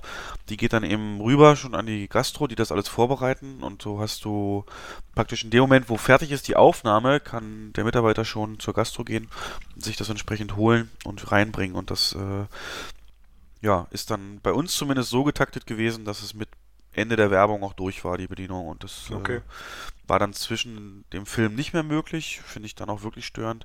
Aber das hat ja dann gereicht und äh, einzig traurig. Also da muss das Angebot muss natürlich stimmen, dass du da dann ja, die Auswahl hast. Aber gut, Ideen gibt's viele. Ähm, wenn ich im Lotto gewinne, lass uns das in Anspruch nehmen. Äh, ja, erstmal vielleicht ein kleines Kino, alles testen so ein bisschen und dann das Größere. So, das war ein sehr ernstes Thema. Hm, ich will jetzt lachen. Ich will jetzt lachen und dazu machen wir heute die Top 5. Es gibt eine Änderung. Wir werden nicht mehr in jeder Folge uns betteln und die Top 5 machen, sondern immer nur abwechselnd. Und heute ist dann nur die Top 5 Liste dran. Und das äh, Thema ist die lustigsten Filme. Ich habe bewusst nicht geschrieben die beste Komödie. Das würde uns zu sehr einhängen, weil manchmal sind doch äh, Filme eines anderes, anderen Hauptgenres äh, super witzig oder empfinden wir so. Und äh, ich will lachen. Du legst los. Ich will Zitate, Feuerwerke. Ich will äh, nachgemachte Sprüche. Ich will Erinnerungen. Ich will das alles nochmal durchleben. Und äh, yes, äh, Jens, dein Platz 5. Was ist der fünf lustigste Film, den du je gesehen hast? Also ich habe mich wieder sehr stark an Klassiker orientiert. Ich habe mir lange überlegt, ähm, wie gehe ich daran? Suche ich mir jetzt aus jedem Jahrzehnt einen lustigen, lustigsten Film raus. Und ähm, das müsste man eigentlich machen. Man müsste der lustigste Film der 50er, 60er, 70er, bla bla machen, weil ich habe wirklich, ich habe meine Festplatte durchwühlt und ähm, habe dann einen großen Komödienbereich drin und aber auch einige Blu-rays. Wie auf deiner Festplatte, verstehe ich nicht. Willst Ja, du andeuten, dass du Filme auf der Festplatte hast? Ich habe einen Media, Media Player und habe ähm, meine ganzen alten DVDs und auch viele Fernsehaufnahmen. Ah, Die, okay. Die rippe ich als MKVs und Ja, pack ja. die auf die Festplatte und habe somit immer direkten Zugriff drauf. Das sind keine Raubkopien, das sind tatsächlich ähm, ja meist Fernsehaufnahmen. okay. Und ähm, deswegen habe ich mich da tatsächlich ein bisschen schwer getan und habe ja. mich auf Klassiker konzentriert. Und mein Platz 5 ist ein richtiger Klassiker ähm, von Blake Edwards. Ähm, das ist der allererste rosarote Panther, der noch etliche Fortsetzungen nach sich zog. Schauspieler? Und Sag, kenne ich da welche? du kennst ähm, Peter Sellers als Ja. Hauptschauspieler, als, als ja, Hauptdarsteller von Inspektor Clouseau. Und es geht um die, ja, ich weiß nicht, wer, wer kennt den Film nicht. Es geht um den Diamanten, den rosaroten Panther. Und ähm, der wird geklaut und der trottelige Inspektor Clouseau wird auf den Fall angesetzt. Spielen auch mehrere andere äh, Schauspielergrößen mit. David Niven ist der ähm, Gegenspieler von Inspektor Clouseau.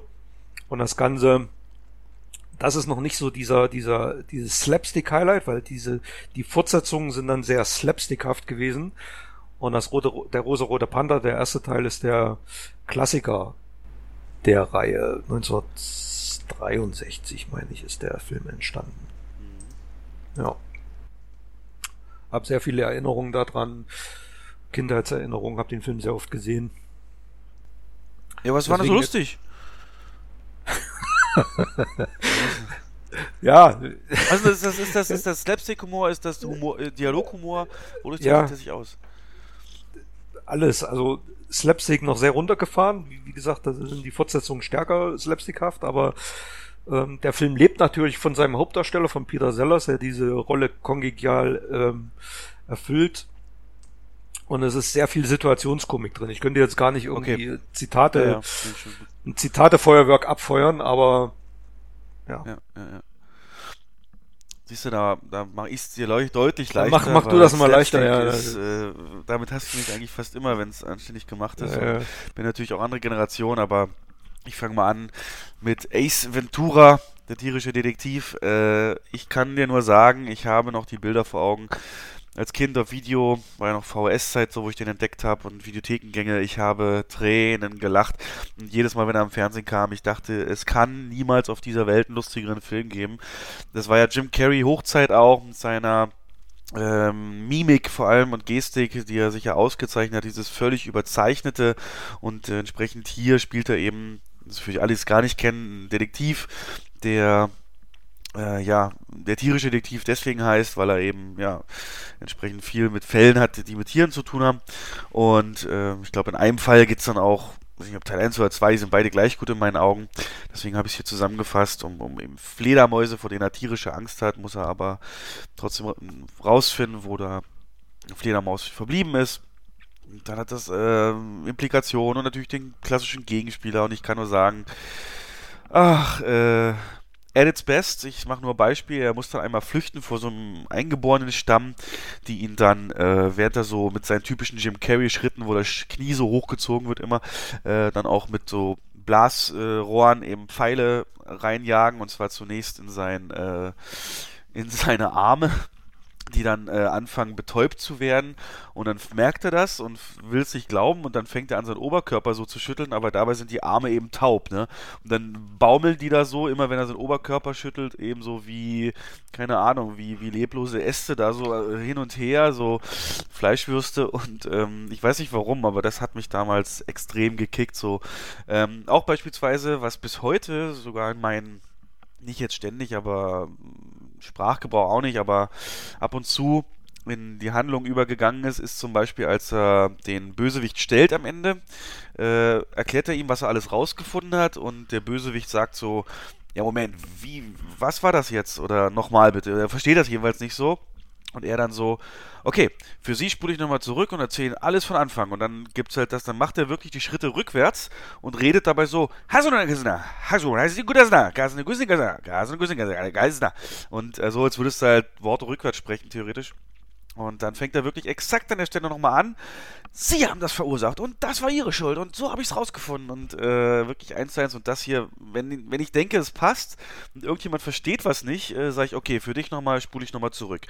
Oder wenn man so sich irgendwie, weiß ich, wenn man mit falschen Fuß miteinander aufsteht oder irgendwie sich missversteht in einem Gespräch, so aneinander vorbeiredet, ich sage, stopp, nochmal von Anfang an. Und das ist so dieses Rückwärts, das fand ich super gut. Dann natürlich legendär der Kampf gegen den kleinen Zwerg da und die, die Verfolgungsjagden und unvergessen natürlich seinen Markenspruch Alrighty then, den er dann auch nutzt, um zu meditieren und seinen Guru um Rat zu fragen, aber dann sagt er normalerweise Alrighty then und dann dem wird einfach nur seine Art des Meditierens, das Alrighty then in so Meditationsbetonung umge, äh, umgedichtet, also umgeformt, so Alrighty then. Das ist so. Mehr braucht es halt dann nicht, um mich zum Lachen zu bringen. Ja, ich bin so, bin da, bin da recht simpel. Äh, kennst du aber sicherlich, oder? Ja, ja, ich kenne. Ja. also nach meiner Erinnerung ist der zweite sogar noch ein bisschen stärker gewesen als der erste. Genau, aber ich glaube, das war der mit den Fledermäusen, ja. Ja, ja. Ist schon ewig her, dass ich die gesehen habe. Ja, ja, bei mir auch, aber sind bis heute. Gibt's, glaube ich, auf Netflix kurz. Ja. Ach, herrlich, da gerne gerne mal abfeiern. Okay, was kann denn lustiger sein als Ace Ventura, sag mal? also, wir hatten ja das Thema Weihnachten und ich habe mir gedacht, du musst irgendwie einen Weihnachtsfilm damit reinnehmen. Wollte ich nächste Ranking. Folge eigentlich machen, ja. Aber gut, ja, der erzähl. Und ähm, einer der lustigsten Weihnachtsfilme und der lustigsten Filme auch überhaupt ist für mich Schöne Bescherung mit Chevy Chase. Ähm, auch der stärkste Film aus dieser ganzen Reihe von Filmen über die Familie Griswold. Und es geht natürlich darum, wie diese Familie das Weihnachtsfest verbringt und es artet im Chaos aus. Der ganze Film beginnt damit, wie die versuchen, den, er versucht das Weihnachtsfest traditionell zu machen und er will seiner Familie wirklich das Beste bieten und sie fahren in den Wald und schlagen einen riesengroßen Baum. Äh, sie müssen den ausbuddeln, weil er Säge vergisst und ähm, dann tackert er sein ganzes Haus mit Lichterkerzen voll. Ja. Ich glaube 40.000 italienische Lichter und er verbringt da irgendwie Nächte auf dem Dach und auch da fliegt er vom Dach und kracht dann rein und äh, dann kommt die ganze Family und es, der, der Film ist wirklich von vorn bis hinten voll mit Situationskomik und mit, mit verrückten Szenen und ähm, wenn sie dann am Tisch sitzen und die Tante, die ein bisschen verwirrt ist, kommt hin und das Haus leuchtet und sie fragt, Clark brennt dein Haus? Ähm, ja. Dann der verrückte Cousin. Dann gibt's diese geniale Szene, in der er sein, sein Wohnwagenklo im Abfluss äh, entsorgt. Und ähm, Rudolf, das Rudolf Red-Nosed Reindeer läuft im Hintergrund als Musik. Griswold kommt aus dem Haus und ähm, guckt ihn an und er sagt einfach so, das Scheißhaus war voll und hat noch eine Zigarre im Mund. Also ja. der Film, also ist für, für uns Kultfilm, läuft jede Weihnachten. Und wir freuen uns jetzt schon drauf, den in drei oder vier Wochen wieder sehen zu können. Ja, tatsächlich bei uns auch. Wusste ich gar nicht. Ähm, ja. Das machen wir auch jedes Mal. Meine Schwester insbesondere kann den wahrscheinlich mitsprechen. Ja, er ist auch, er ist auf so vielen Ebenen, Ebenen einfach geil. Der hat ja kriegst du den, den, den Fluch zusammen. Also am Ende geht es ja auch um so eine Weihnachtsgratifikation, die der böse Chef dann streicht. Und den kriege ich nicht zusammen, ne? Wo er sich sind, dann. Wo er den Chef vor sich hat. Ich wollte ihm mal sagen, sie sind ein. Oh, das ist so ein. Was für ein abgewichster. Ja. Kommt alles zusammen. Äh, Schnorrer sie sind. Plus. Und ich will ihm in die Augen sehen und ihm sagen, was für ein elender, billiger, verlogener, mieser, verdorbener, boshafter, angeberischer, schleimiger, inzüchtiger, dreckiger, aufgeblasener, ignoranter, blutsaugerischer, widerwärtiger, schwanzloser, hirnloser, hoffnungsloser herzloser, glotzäugiger, fettärschiger, pickliger, steifbeiniger, völlig verblödeter Haufen Affenkot er ist. Halleluja! Ja, vielleicht schneide ich es mal hier rein, aber es ist schon recht derb auch teilweise. Und dann Ja, ja. finde ich, ähm, du erzählst das hier mit den Randtackern der Lampen, aber den besten Witz erzählst du nicht, wie er dann äh, erstmal Rusty, sein Sohn, das äh, ent, entknoten lässt, diesen riesen Ballen an. Drösel das mal auf. Drösel das mal auf, genau. Ah, herrlich. Oder dann, wenn er das erste Mal anmacht und, und es klappt und da weiß ich noch, musste ich am heftigsten lachen, weiß auch nicht wieso, weil es so absurd ist, wie das Atomkraftwerk dann die Leistung hochfahren muss. Naja, die legen den Schalter um und schalten einfach eine Stufe höher. Das ist nicht so faszinierend. Also, wie viel Strom kann man brauchen? Und Ja, äh, du Überall vergisst. gehen die Lichter aus in der Umgebung. Ja, ja, flackern erst und ja, ja, genau. Und, und ähm, du vergisst den geilen Nebenplot mit der Nachbarin. Ähm, Ja, stimmt, Andy. McDowell, glaube ich sogar. Und ähm, diese Snob-Nachbarn, aber auch richtig geil getroffen. Ach ja, und dann passiert aber denen dauernd was durch die Griswold-Missgeschicke. Und ähm, ach, so viel Dialoge. Aber wenn man es dann braucht, kommt es auch nicht mehr zusammen. Ähm, die, diese, wo er dann shoppen geht und, und, und äh, in, in, in dem Dessous-Laden, die, die Dialoge, die würden heute so nicht mehr durchgehen, ne? Die sind schon teilweise Nee. recht eindeutig. Und dann kommt auch noch das Kind dazu und er träumt ja dann auch von der Verkäuferin am Pool und äh, eigentlich schon ziemlich derbe so, aber war, war halt eine geile. Das war fast für mich auch so dieses, diese Zeit, Anfang der 90er, ne, Ende der 80er, fasst das so schön zusammen mit diesem amerikanischen Reihenhaus da und, Richtig, und dieses genau. große Familien und dieses Fest an sich und ja, genau. Und, Das äh, Kind, das Kind kommt dazu, als die Verkäuferin ihren Rock hochhebt und äh, zeigt, was sie von ja, und dann, Stringtag anhat. da gibt's dann auch irgendeinen so einen geilen Satz, weil er sich dann verspricht. Äh, Hinterlässt keinen Abrast, Drucki. ja. Genau. Die Zitate habe ich alle drauf. Du musst mich nur fragen. ja, ja, ja. Und, Ja, ja, ähm, genialer Film. Der Sohn ist ja ein bekannter Schauspieler aus einer Sitcom heute, weißt du wen? Ja, ja, der spielt in Big Bang Theory mit. Genau, der Lennart. Ähm, genau, den Lennart. Ähm, und der Schauspieler von Rusty, das ist ja dann später. Den, nee, Das ist ja Rusty, Rusty. nein, nein, von dem Cousin. Wie heißt der Cousin? Eddie. Eddie. Der hat ja später in Independence Day selbst aufopferungsvoll da den Dings gerettet. Äh, Der ist ja in wirklich, der ist ja durchgedreht, ne? Der ist ja, ziemlich abgestürzt, ja. ja, ja. Das ist, äh, da war das vielleicht so ein Indikator, ja. Ja, aber ich fand's, fand's, ich gebe dir völlig recht, super, super geil. Und äh, ich versuche mal ein paar schöne Sachen hier reinzuschneiden, genau. Ähm, ich bin dann wieder nicht so diversifiziert, ich habe wieder so ein bisschen mehr Slapstick, aber jetzt auch mehr Dialoghumor, die Austin Powers Reihe. Finde ich ähm, bis heute eine der lustigsten, eine tolle Parodie auf Bond, ähm, wo halt wirklich äh, sämtliche Bond-Klischees äh, schonungslos aufgedeckt werden und mit Austin Powers, gespielt von Michael Myers, hat man dann hier auch einen perfekt besetzten ähm, Typ dafür, der auch da sich nichts zu schade ist, alles auf die Schippe zu nehmen. Und ich betone ja auch wirklich alle Teile, weil alle haben so eine bestimmte Art, äh, die, äh, Sachen, die mir auch wirklich besonders in Erinnerung hängen. Zum Beispiel gibt es in einem Teil, ich weiß nicht welchem, die Szene, wo er und Elizabeth Hurley ist Liz Hurley oder nee? Mhm, äh, ja, ja. Äh, wo Ja. die, wo die nackt sind und man sieht äh, aber nie ihre ähm, Geschlechtsteile, weil sie immer durch irgendeine Kameraeinstellung irgendwas davor halten und das geht teilweise so ins Abstruse. Oder was mir noch hängen geblieben ist, natürlich, ähm, als dann Dr. Evil im ersten Teil, glaube ich, aufwacht und seine Lösegeldforderungen fordert von halt wegen Inflation viel zu wenig. Es geht ja auch um Zeitreise so ein bisschen. Die ganzen fangen, ah, fangen an zu lachen und Mini-Me, ah, dieser kleine Finger dann am Mund zu halten. Toll. Oder ähm, was ich auch manchmal in echt noch mache, ist glaube ich auch aus dem Film, wenn einer so labert nur, dann mache ich dieses Labergeräusch mit der Hand, ne, kennst du ja, wenn die vier Finger auf den Daumen so auf und zu und äh, dann ma- macht man dann so, pst, Ja, wenn er ja. dann weiterredet, pst, ich habe noch einen ganzen Sack voller Pst, wo das herkommt. Und ähm, Warze! Oh, das wollte ich jetzt zum Schluss mir aufheben, du Arsch.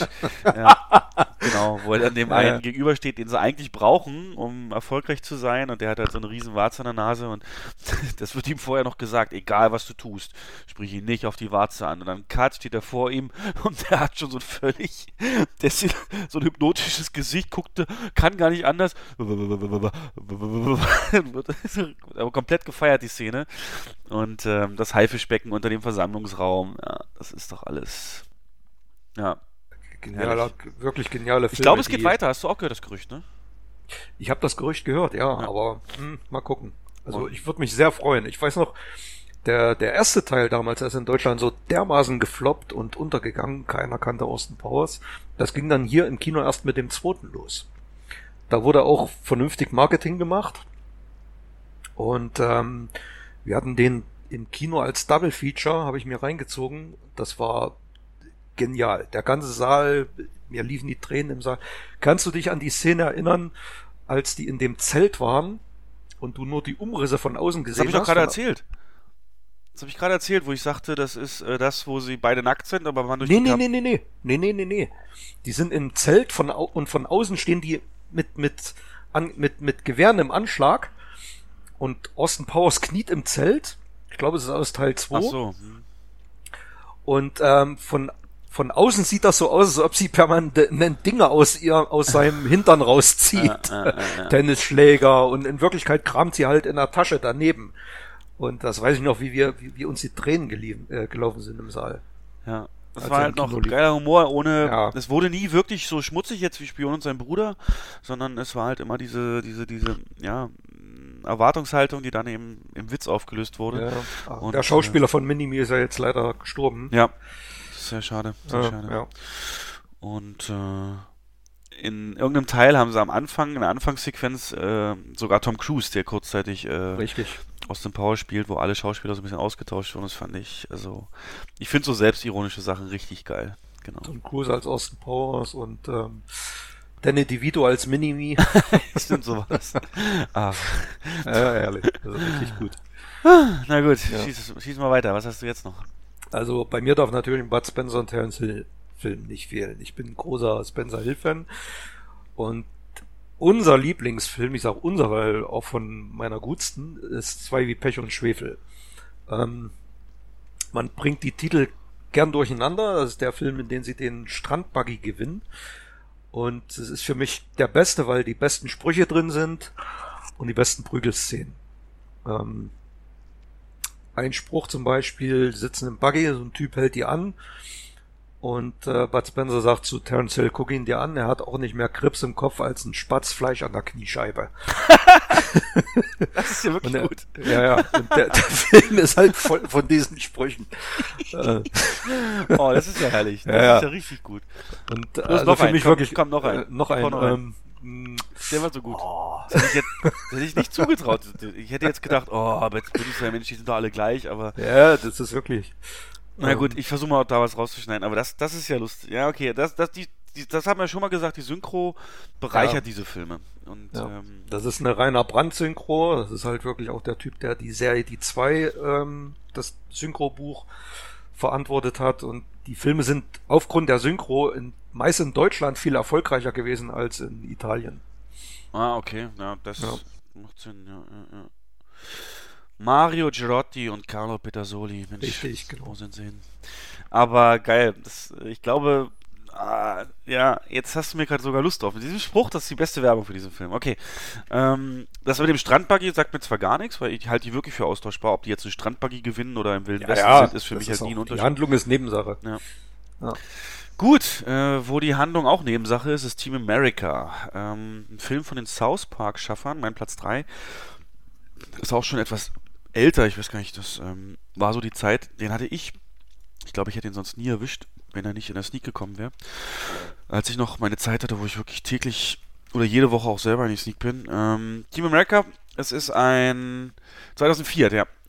2004. Ähm, ein Film, der daher unkonventionell daherkommt, da er so ein bisschen äh, von der Machart eben sich dadurch auszeichnet, nur Puppen Darsteller zu haben. Aber nicht irgendwie Puppen, die so selbst, äh, ja, so azi und komplett ausgearbeitet, sondern wirklich Puppen, ähm, die, wo man die Fäden praktisch auch noch sieht, an denen sie gemacht werden, aber nichtsdestotrotz mit einem jeweils tollen Szenenbild. Also man hat wirklich versucht, jeden Schauplatz da deutlich wiederzuerkennen, natürlich auch humorvoll aufbereitet. Zum Beispiel in Paris, äh, die Anfangsszene spielt in Paris, ähm, ist der Boden, die Kopfsteinpflaster sind äh, kleine Mini-Croissants oder Baguettes oder so. Also komplett so, diese Klischees lässt sich aus und da, das fasst den Film auch schon zusammen. Der Film ist ein einziges Abfeuern von Klischees, die es so gibt. Team America World Police, der Untertitel. Es geht halt um vier Dudes, die ähm, auf der Jagd nach Terroristen ohne Rücksicht auf Verluste, zum Beispiel eben in besagter Anfangssequenz, halb Paris zerlegen, nur damit sie schaffen, einen Terroristen oder einen Aktenkoffer mit Geheimdokumenten oder einer Bombe äh, dann entsprechend zu entschärfen, aber machen viel mehr Schaden, als überhaupt passiert hätte sein können durch den Terroristen an sich. Und hm, das setzt sich halt im Film dann wieder fort. Ein Teammitglied stirbt dann auch, deswegen müssen sie Nachwuchs rekrutieren und das wird dann Gary. Gary ist ein Profi-Schauspieler, der vom Broadway rekrutiert wird. Durch Spotswood, den alten äh, die graue Emineszenz im Hintergrund, der das alles so steuert, also ziemlich viel klischeehaft so auf diese Geheimorganisation, Geheimeinheit, äh, so 50er, 60er Jahre und natürlich spielt es in der Neuzeit und nimmt wirklich kein Blatt von Mund und äh, rügt das auch und äh, macht sich einfach nur über alles da lustig, dass eben ja, South Park Humor. Also es ist wirklich popkulturell relevant. Also da kommt schon mal, wird schon mal ein Lied eingespielt, ähm, was eigentlich ein Liebeslied sein soll, was dann aber so eine Zeile hat wie ähm, äh, ich mag, ich brauch dich so sehr, ich brauch dich mehr als Ben Affleck eine Schauspielschule. all I'm trying to say is Pearl sucked I miss you.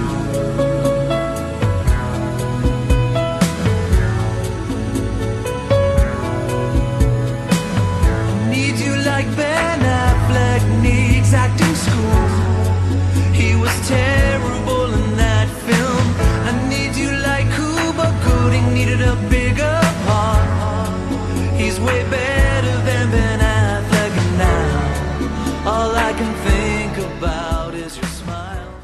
das äh, so will ja schon was heißen. Und dann auch, ähm, wenn sie ihn dann casten, der Broadway schaut, machen sie gerade ein Musical am Broadway, was aber um AIDS geht. Und der ganze Text ist AIDS, AIDS, AIDS, AIDS, AIDS. Jeder hat AIDS und die ganze Zeit nur AIDS.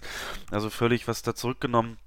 Und äh, was ich aber finde, ist dieses super subtile, was heißt subtile, diese, ich liebe Witze, ähm, so funktionieren zwar alle Witze, aber wo die Pointe dann doch so over the top ist, dass man sie beim besten Willen nicht sehen hätte können. Zum Beispiel ähm, geht er dann, der Gary wird dann halt rekrutiert, tut sich erst ein bisschen schwer, hin und her und ähm, hat dann äh, geht dann aber auf seine erste Mission tatsächlich und den richten sie dann noch her, so äh, chirurgische OP, so Face-Off-mäßig, was auch zur lustigsten Szene überhaupt führt.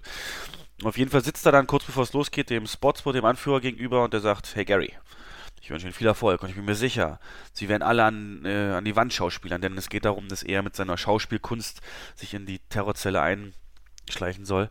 Ähm, aber wenn mal etwas schief geht, das hier werden Sie brauchen. Ähm, und dann denkst du so, gibt es eine Pistole oder eine Giftkapsel und dann legt er ihm einen Vorschlaghammer hin.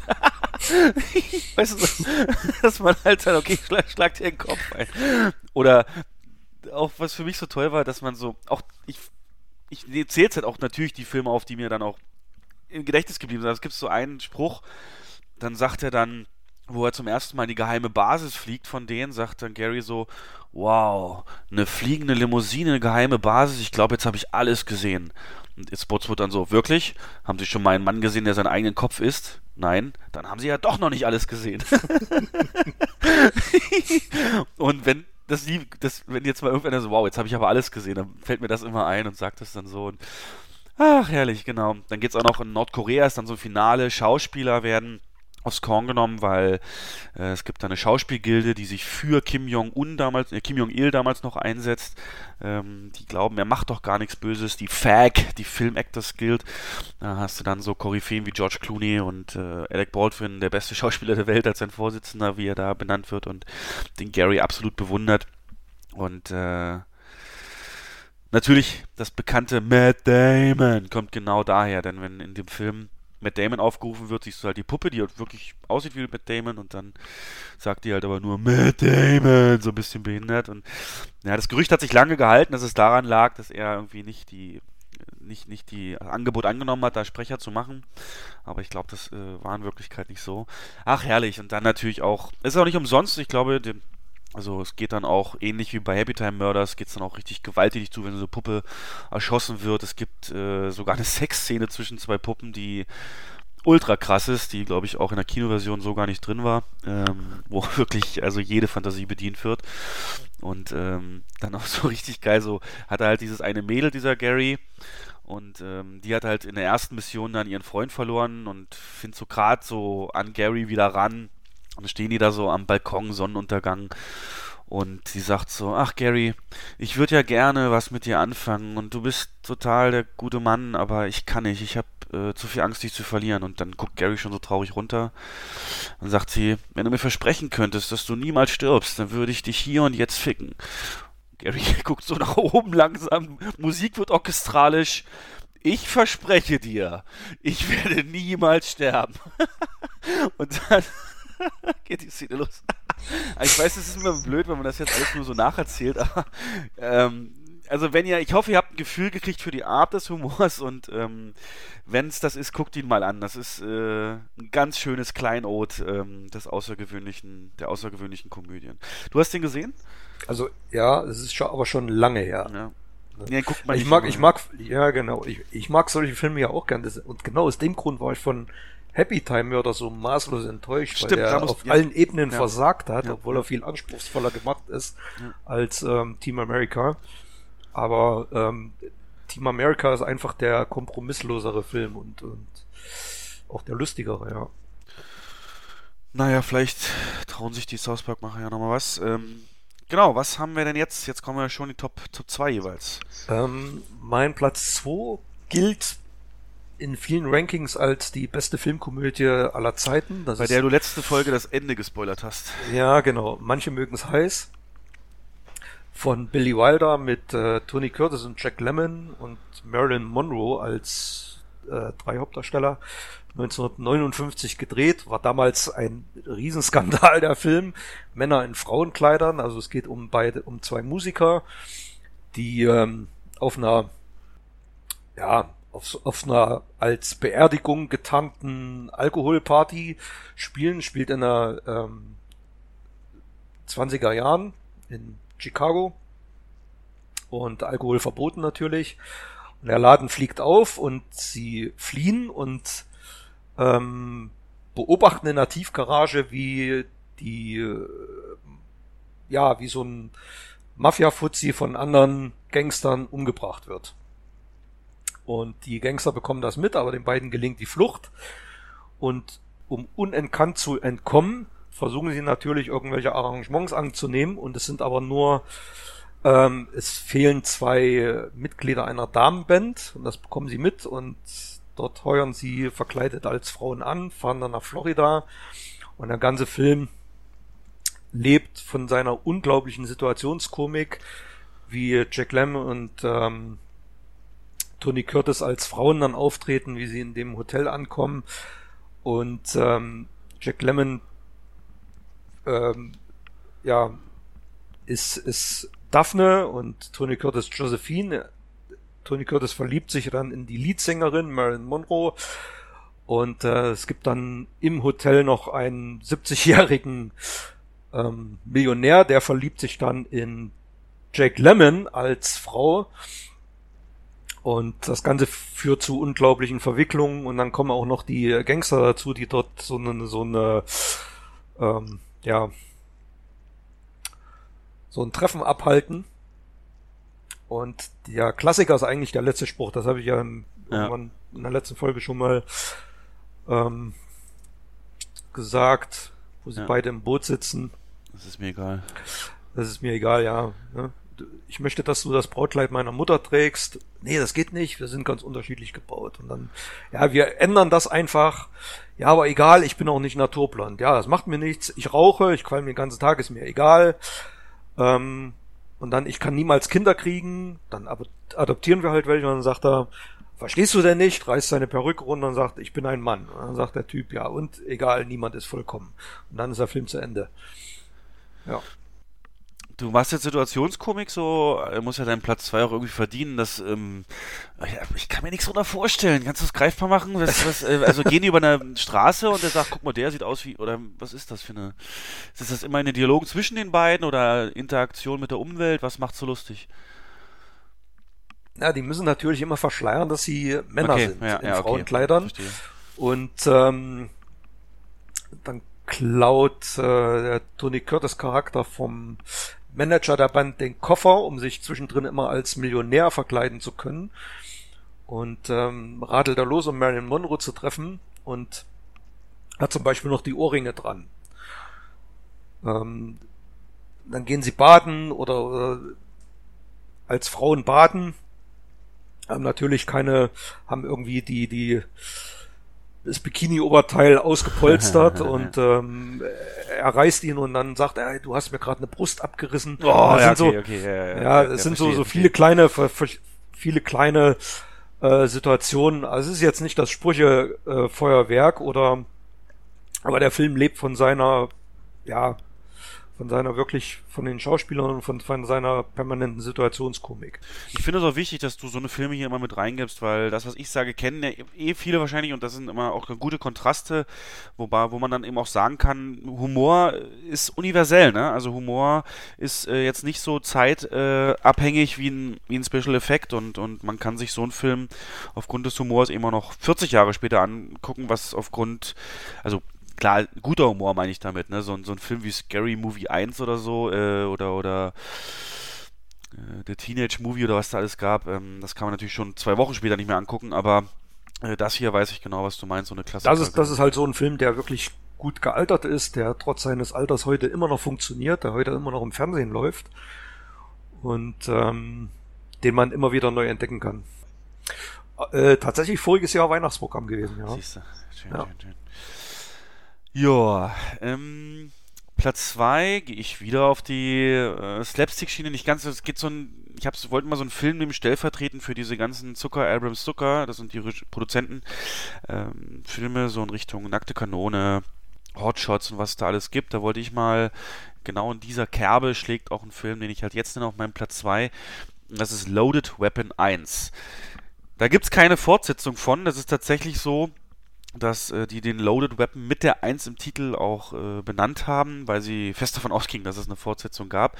Ist im amerikanischen, es geht, es läuft auch unter dem Dach dieses National Lampoon, das ist ja diese große Comic äh, Humor Magazin gewesen, glaube ich, was eben auch verantwortlich ist dann oder unter dem Label läuft dann eben auch Schöne Bescherung und die Griswold Filme. Also da haben wir dann auch schon dieses dieses große Dach, weswegen da eben auch diese Qualität eine Zeit lang in der Höhe auch geliefert wurde. Ja, Loaded Weapon 1, ganz klar, wie der Name schon sagt, ähm, eine Persiflage so ein bisschen auf ähm, Lethal Weapon und äh, starring Emilio Estevez. Emilio, den wir kennen als Bruder von Charlie Sheen. Yes, genau. Ähm, hat seinen Namen halt dann nie angepasst und äh, Charlie Sheen heißt in Wirklichkeit auch Estevez mit Nachnamen. Und hat, dem ist leider so ein bisschen die große Karriere verwehrt geblieben, aber ich fand ihn in dem Film speziell ultra sympathisch, weil er spielt da so einen desillusionierten Cop auch, so ein bisschen, glaube ich, den Gegenzug zu ähm, ja, also der hat schon viel gesehen in seinem Leben und es geht auch los, dass eben ne, kommt eine Karre an so eine Café, in so eine Bar, ähm, Kiosk, Tür geht auf, Bierflaschen fallen, Bierdosen fallen raus und dann gibt's dann Überfall und so weiter hin und her und immer so einige Sachen, aber es ist nie so wirklich konsistent, so ab und zu. Worin der Film glänzt, sind zwei Sachen. A, ähm, prominenten Auftritte und Nachstellen berühmter äh, Szenen aus anderen Filmen. Prominenten meine ich zum Beispiel wirklich, dass wenn er ins Police Department geht bei sich, dass äh, der T1000, der Robert Patrick in Uniform rauskommt gerade und ähm, ja, auch die Basic Instinct Szene wird zum Beispiel nachgemacht, äh, sehr, natürlich mit einem anderen, äh, anderen äh, Ende äh, oder, oder Höhepunkt, sage ich mal, als es dann in echt war. Und ja, entsprechend, äh, Und wollte ich der- jetzt drauf hinaus, warte mal, eins hatte ich noch, äh, nee, er sagt das noch. Der, nee, weil du gerade sagst, Robert Patrick, ist es, wenn ich das richtig in Erinnerung habe, kommt er sogar in seiner Polizeiuniform da lang und zeigt das Bild rum ne? und sucht, Ja, ja, in, in, sucht John Connor. in Uniform, genau. Ja, genau. Wobei ich glaube, ich kann jetzt auch gedanklich gerade bei Last Action Hero sein. Ich bin mir gerade nicht sicher, aber Nee, nee, ähm, das ist, das ist drin. Ich das ist das, ne? auch. Ja, das Ja. ist definitiv dabei. Und dann, ähm, zum Beispiel gibt's auch so eine Szene am Strand, wo er dann so in die Luft schießt, wie bei ähm, Gefährliche Brandung. Aber woran mir mehr hängen geblieben ist, sind halt die Dialoge. Zum Beispiel schleppt er dann irgendwie äh, ein Mädel ab und, und er wohnt halt am Strand, hat er sich einfach nur so einen Wohnwagen stehen. Und dann äh, gehen die rein in diesen Wohnwagen und auf einmal ist es drin halt wirklich ein Palast, ja, mit Marmorsäulen und riesengroß. Und dann sagt der, sagt die Frau so, wow, der ist ja von drinnen viel größer, als er von draußen wirkt. Und er sagt dann, ja, das liegt daran, dass er äh, von außen kleiner wirkt als von drinnen. so, eine, so eine Sache finde ich halt unglaublich. Und die findest du da halt die ganze Zeit. Generell ist das so meine Art von Humor. Ich bin da so leicht zu zufriedenzustellen. Hat äh, der beste deutsche Regisseur, der das schafft, ist ja Bully Herbig oder geschafft hat. Ich werde nie, wenn mir von nichts hängen geblieben ist von Schuh des Manitou, ne, ist mir eine Szene, werde ich nie vergessen, wie sie da sitzen und beobachten die, die Ranch und die hören ein Geräusch ähm, und unterhalten sich, also erst unterhalten sich so, oh Mann, jetzt wäre ich aber langsam müde, ich bräuchte dringend mal einen Kaffee. Dann kommt irgendwie ein Geräusch oder ein Schuss und dann sagt der eine, oh, was, was ist das? Äh, Und er dann so, ein, ein koffeinhaltiges Heißgetränk. weißt du, so als wäre die Diskussion halt, ähm, genau das finde ich halt geil, wenn so eine Antworten die Erwartung äh, die man hatte eigentlich, äh, so ins Absurdum führen, genau. Ja, Ja, aber Weapon das 1. ist, ja, das ist äh, wie bei äh, den Zuckerfilmen mit Leslie Nielsen. Ja, alles, da, die funktionieren nur so, ja. Ja, genau. Das meinen Sie doch nicht ernst. Ja, natürlich meine ich das, aber und nennen Sie mich nicht ernst. Ja, oder äh, bei Airplane, bei, bei verrücktes Flugzeug. Ähm, Ja. Na, reisen Sie das erste Mal? Ja. Äh, und wie, wie geht's Ihnen? Ähm, vorm Flug so? Ja, bin sehr nervös. Ihr erstes Mal? Nee, ich war schon öfter nervös. Ja, genau. so ist, wir können, wir können so einen ausgesutscherten Hering bringen. das kenne ich jetzt nicht. Die zwei Schwarzen, die dann in Bayerisch reden in der deutschen Synchro. Ah, das finde ich blöd, wenn man sich auf Akzente verlassen muss. Ja, ja. Das ist dann. Aber der Film ist witzig. Aber Loaded Weapon ist das nicht äh, mit, mit Samuel L. Jackson sogar. Ja, ja, klar, der spielt Ja, auch ne? mit. Ja. Bruce Willis auch. Und äh, wa- was bei mir da hängen geblieben ist, ist die Szene, wo der eine Typ vom Turmbild zeichnet und da so ein Clown-Gesicht drauf ist. und in der nächsten Szene führen sie einen Typen rein mit, Ja, genau mit Clown, mit Clown-Gesicht.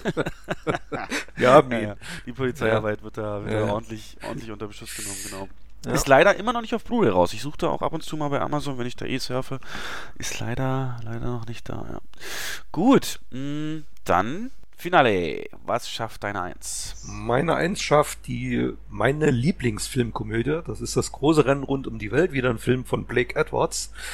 Ähm, und wieder mit denselben Hauptdarstellern wie ähm, bei manchen mögen es heiß, also mit Tony Curtis, Jack Lemmon. Aha. Und ähm, das ist wirklich purer Slapstick. Also das ist ein riesen Okay. Eventfilm damals gewesen, auch knapp drei Stunden Laufzeit. Ähm, spielte damals so in einer Riege mit die tollkühnen Männer in ihren fliegenden Kisten. Und für uns Pflichtprogramm jedes Jahr Weihnachten, Silvester. Ähm, es geht um ein Autorennen zwischen von, von New York nach Paris. Und ähm, zwei, ja, zwei Rennfahrer. Der eine ist Tony Curtis, immer weiß angezogen, tolles Auto. Äh, Frauen himmeln ihn nach und der andere ist Jake Lemmon, ein Professor, der in so einer, der ist immer schwarz und hat auch ein schwarzes Auto. Und der hat die ganze Sache immer versucht zu sabotieren. Und ähm, unglaublich lustige Szenen, ähm, Filmzitate drin, die ähm, drück aufs Knöpfchen, Max, das ist, glaube ich, so ein Spruch, den jeder kennt. Der kommt aus diesem Film. Nee, was passiert da? Wie ist der Zusammenhang? Naja, gut, er er baut ja so ein Auto, was mit mit viel Gimmicks, also hat eine Kanone und und Nebel äh, ähm, Entwickler und Öl, was unten rauskommt, um die anderen dann zu zum Aufgeben zu zwingen und ähm, und jedes Mal, wenn er irgendwas sagt, dann sagt er zu seinem Kollegen, drück aufs Knöpfchen Max und dann kommt diese Sache daraus. Es ist übrigens Peter Falk, Inspektor Columbo, Okay. der seinen Handlanger spielt. Du kennst den Film nicht, ne? Nee, tatsächlich, deswegen. Sehr, sehr witzig. Okay. Also wirklich für mich die beste Filmkomödie, die je gedreht wurde. Ja, das ist mein Platz eins. Okay, das heißt, äh, Slapstick äh, kann auch dir, äh, du bist jetzt nicht äh, kein Roboter, sondern kannst dich auch für sowas erwärmen. Ja, gut. absolut, ja. Gab es da nicht ein Remake? Rein vom Namen her würde ich es fast behaupten, aber äh, ich. Nö, okay. da gibt es bis heute keinen Remake zu. Wäre es geeignet? Also es gibt, es gibt Filme, die eine ähnliche, ja, ich sag mal, die eine ähnliche Thematik haben, aber es gibt kein Remake. Äh, ich glaube nicht. Ich glaube, das ist, ja, das ist so ein typischer 60er Jahre Eventfilm, den, wenn man den heute neu drehen würde, das würde nicht mehr funktionieren, weil. Muss was Neues her, ich gebe Ja, nicht, es, ja. es muss, ja, genau. Okay. Das würde heute nicht mehr funktionieren. Was heute funktioniert und auch noch lange für mich funktionieren wird, ist mein Platz 1. Die etwas anderen Cops. Äh, The Other Guys auf Englisch. Will Ferrell, Mark Wahlberg in den Hauptrollen, wobei auch sich The Rock, Dwayne Johnson und Samuel Jackson aus ähm, Cover geschlichen haben und auch in den Marketingkampagnen als große Leads, äh, als Supercops angeteasert wurden, was dann im Film, das ist jetzt schon zu lange her, gar kein Spoiler mehr, äh, die aber relativ schnell im Film das Zeitliche segnet, das waren die beiden Top Cops von des New Yorker Police Departments und die segnet dann in einem Anfall von völliger mh, Selbstüberschätzung das Zeitliche und ja, dann müssen die Other Guys, die etwas anderen Cops, die, die bis jetzt immer mehr so im Hintergrund waren, ran und sehen natürlich alle ihre Time to Shine und da führt der Film zwei super unterschiedliche Charaktere zusammen, nämlich einmal Mark Warburg, der so ein bisschen der Bully ist, der, der Action sucht, der, der raus will, der Größe will, der Fälle lösen will, der einfach nur, ähm, ja, praktisch so dieses, ähm, ach, äh, ja, wie heißt es so, ja, Polizist durch und durch, diese, der sich so ein bisschen selbst so ein Supercop gern wäre, mit Will Ferrell, einem Schreibtischhengst, vermeintlichen Schreibtischhengst, den er zumindest so kennenlernt, der eigentlich lieber am Computer ist und äh, ein bisschen verarscht wird von seinen Kollegen und dann aber durch die Umstände müssen sie eben zusammen raus und ich finde, die Story, die, ähm, geht ja auch wirklich konsequent den Film durch und ähm, stellt es sehr gut dar. Die, die ganzen einzelnen Punkte führen dann auch zusammen. Aber was es halt lustig macht, ist wieder genau das. Du hast hier in erster Linie Dialoghumor, also das ist weniger, weniger grafisch, äh, weniger Slapstick, das ist wirklich in erster Linie Dialoghumor, aber einer, der mich halt wirklich äh, umgehauen hat. Also ähm, geht mit so kleinen Sachen los, wie ich wie wenn sie sich halt zum ersten Mal fetzen. Die fetzen sich eigentlich dauernd, weil er hält ihn immer für verweichlicht, der Mark Wahlberg Charakter, hält den Will Ferrell für verweichlicht, macht ihn dann immer so ein bisschen rund deswegen und irgendwann macht er aber auch mal den Mund auf und dann gibt es eine legendäre äh, Dialogaustausch, äh, ähm, wo es darum geht, dass er ihn anbrüllt, ey, pass auf, wenn, äh, wenn ich ein Löwe wäre, dann wärst du ein äh, äh, Thunfisch und ich würde dich ausrotten, ich würde dich, äh, dich und deine ganze Familie verspeisen, sodass ich euch nie wieder sehen muss, so eine Art. Und dann holt der Will Ferrell Luft und dann geht's halt los, ähm, naja, jetzt pass mal auf. Wir Thunfische, wir sind super clever. Wir würden uns dagegen wehren. Wir würden uns aus Seetang Atemgeräte bauen und dann würden wir irgendwann lernen, an Land zu gehen und deine Familie im, in der Nacht aufschlitzen. Außerdem sind wir dann an der Spitze der Nahrungskette und irgendwie so geht das dann hin und her. Ist unglaublich, wenn man das erste Mal sieht, denkt man, was reden die gerade? Also wirklich, äh, wirklich strange. Doch, ich mag dich nicht. Du bist kein echter Cop. Schon wenn deine Pisse ins Urinal plätschert. Klingt das feminin? Mm -mm. Wären wir wilde Tiere, würde ich dich angreifen. Selbst wenn du nicht Teil meiner Nahrungskette wärst, würde ich keinerlei Mühen scheuen, um dich anzugreifen. Wär ich ein Löwe und du ein Thunfisch, würde ich mitten in den Ozean rausschwimmen und dich auffressen. Und dann lege ich deine Thunfischfreundin flach. Okay. Erst einmal. Ein Löwe der im Ozean schwimmt? Löwen sind wasserscheu. Würde das an einem Fluss oder einer anderen Wasserquelle stattfinden, dann wäre das noch plausibel. Aber du als Löwe im Ozean? Sechs Meter hohe Wellen irgendwo vor der Küste Südafrikas? Und dann greifst du einen ausgewachsenen 362 Kilo schweren Thunfisch an und 20 oder 30 seiner Freunde? Den Kampf verlierst du. Den verlierst du in neun von zehn Fällen. Und was dann? Du bist unserem Thunfischschwarm zu nahe gekommen. Und wir sind jetzt auf den Geschmack gekommen. Wir reden miteinander. Wir kommunizieren. Ja? Und sagen uns, wisst ihr was? Löwe schmeckt gut. Los, holen wir uns noch mehr Löwe. Wir entwickeln ein System. Wir errichten einen Landekopf und machen Jagd auf dich und deine Familie. Und dann treiben wir euch in die Ecke, euer Rudel, eure Kinder. Und, und wie wollt ihr das Nachwuchs. anstellen? Wir bauen uns aus Seetang eine Reihe von Atmungsapparaten und mit deren Hilfe können wir eine gewisse Menge an Sauerstoff speichern. Das hält nicht für mehrere Tage am Stück, aber eine Stunde, ein Dreiviertelstunden sind kein Problem. Das reicht, um herauszufinden, wo ihr wohnt, zurück ins Meer zu gehen, mehr Sauerstoff zu tanken und euch dann zu belagern. Ihr verliert euer eigenes Spiel. Ihr seid unterlegen und in der Unterzahl. Aber es setzt sich halt auch die ganze Zeit fort und ja, sind so viele kleine Sachen. Zum Beispiel lernt er dann irgendwann eben mehr über Will Ferrells Charakter kennen, dass er eigentlich doch ganz schön viel auf dem Kasten hat, aber eben auch eine dunkle Vergangenheit.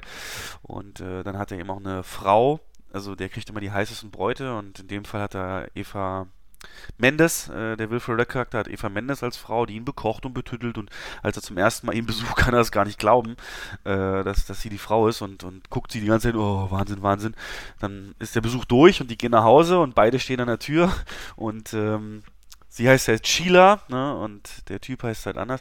Und dann sagt er, geht er nur, tschüss Sheila, und dann antwortet aber nicht Sheila, sondern der Will Ferrell-Charakter. Tschüss, äh, Terry, so heißt dann der Mark Webber-Charakter. Und der antwortet, er ignoriert ihn. Tschüss, Sheila. Und die ganze Zeit immer nur Tschüss, Sheila. Und er kann es gar nicht glauben, dass er so eine abkriegt, ja.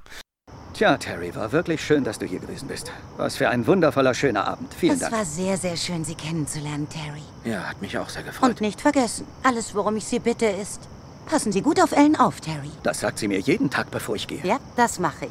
Ich komme nach unten und mache ihm seine frischen Erdbeeren und sage, hör zu, mein kleiner Sahnesteif, was immer du heute machst, pass gut auf dich auf. Ja, jeden Morgen. Und dann zeige ich ihm meine Brüste und sage, die hier, die warten auf dich, wenn du wieder heimkommst. Wissen Sie, Terry, es sind nicht die größten Brüste, die er je gesehen hat, aber sie sind Nein, wirklich, bei weitem nicht. prall.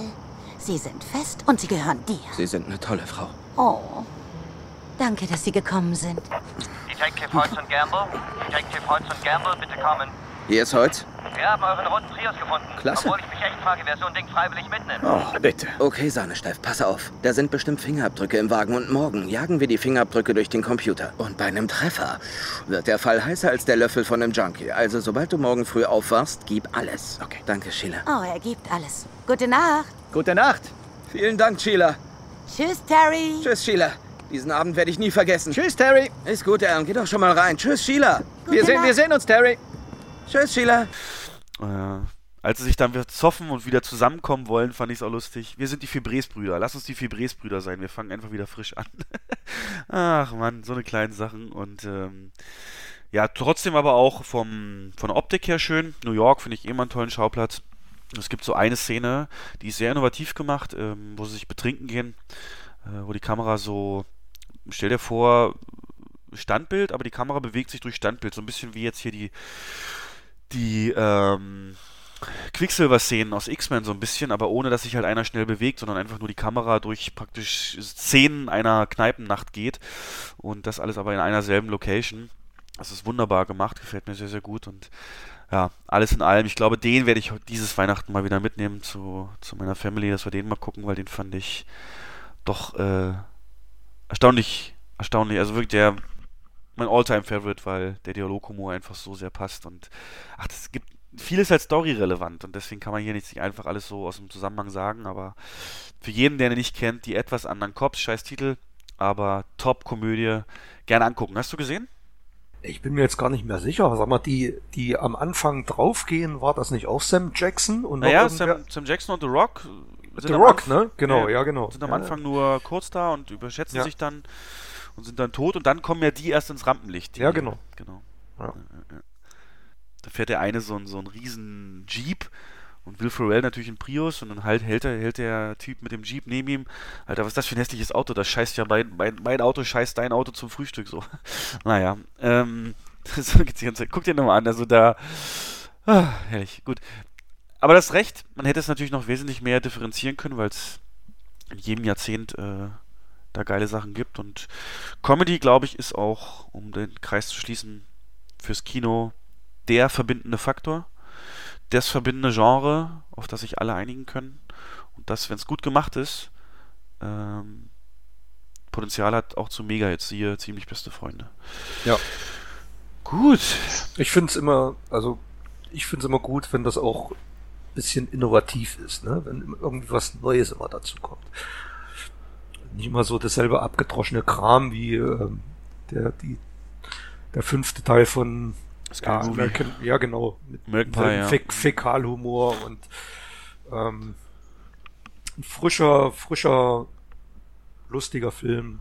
Ja, gucke ich mir gerne an. Sagt sich leicht, erfindet mal sowas. Ja, es ist richtig schwierig. Es ist viel schwieriger, eine Komödie zu drehen, als irgendwie einen Horrorfilm oder sonst was. Weil da kommt es auch viel, viel mehr noch drauf an, Ja. auf die Schauspieler an sich und dass da das Charisma zwischen denen stimmt. Das Timing muss stimmen, die, dass die Gags sitzen. Ne? Die, Ja, da hat auch nicht jeder, jeder ein äh, Händchen für, ne? muss man auch ganz Ja. klar sagen. Ja, ja, Ich gucke halt mal mein Filmtagebuch durch. Ich habe nicht eine Komödie gesehen dieses Jahr, sehe ich.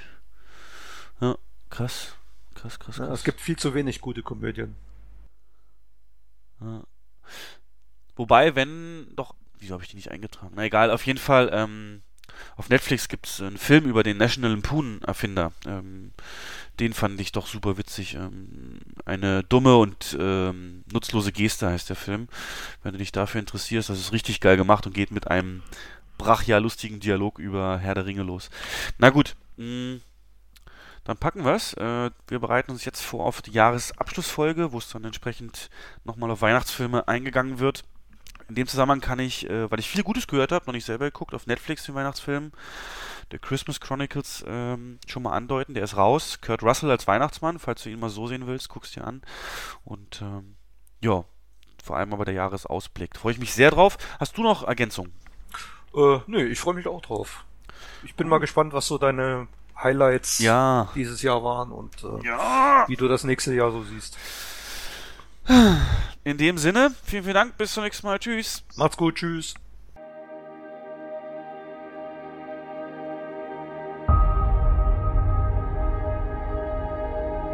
Let me tell you something. Let me tell you something. A driver don't pick the car. Car picked the driver. It's a mystical bond between man and machine. It's a mystical bond between man and machine.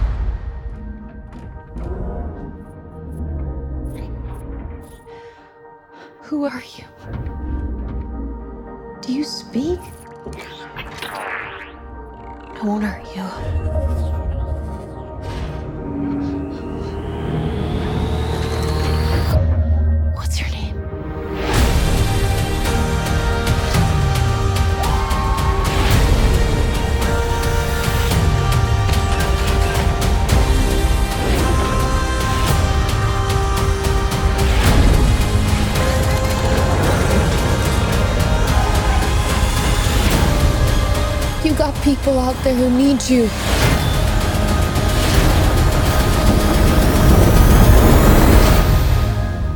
This is why you're here, B. You know, beat music can help you say what you're feeling. Try this.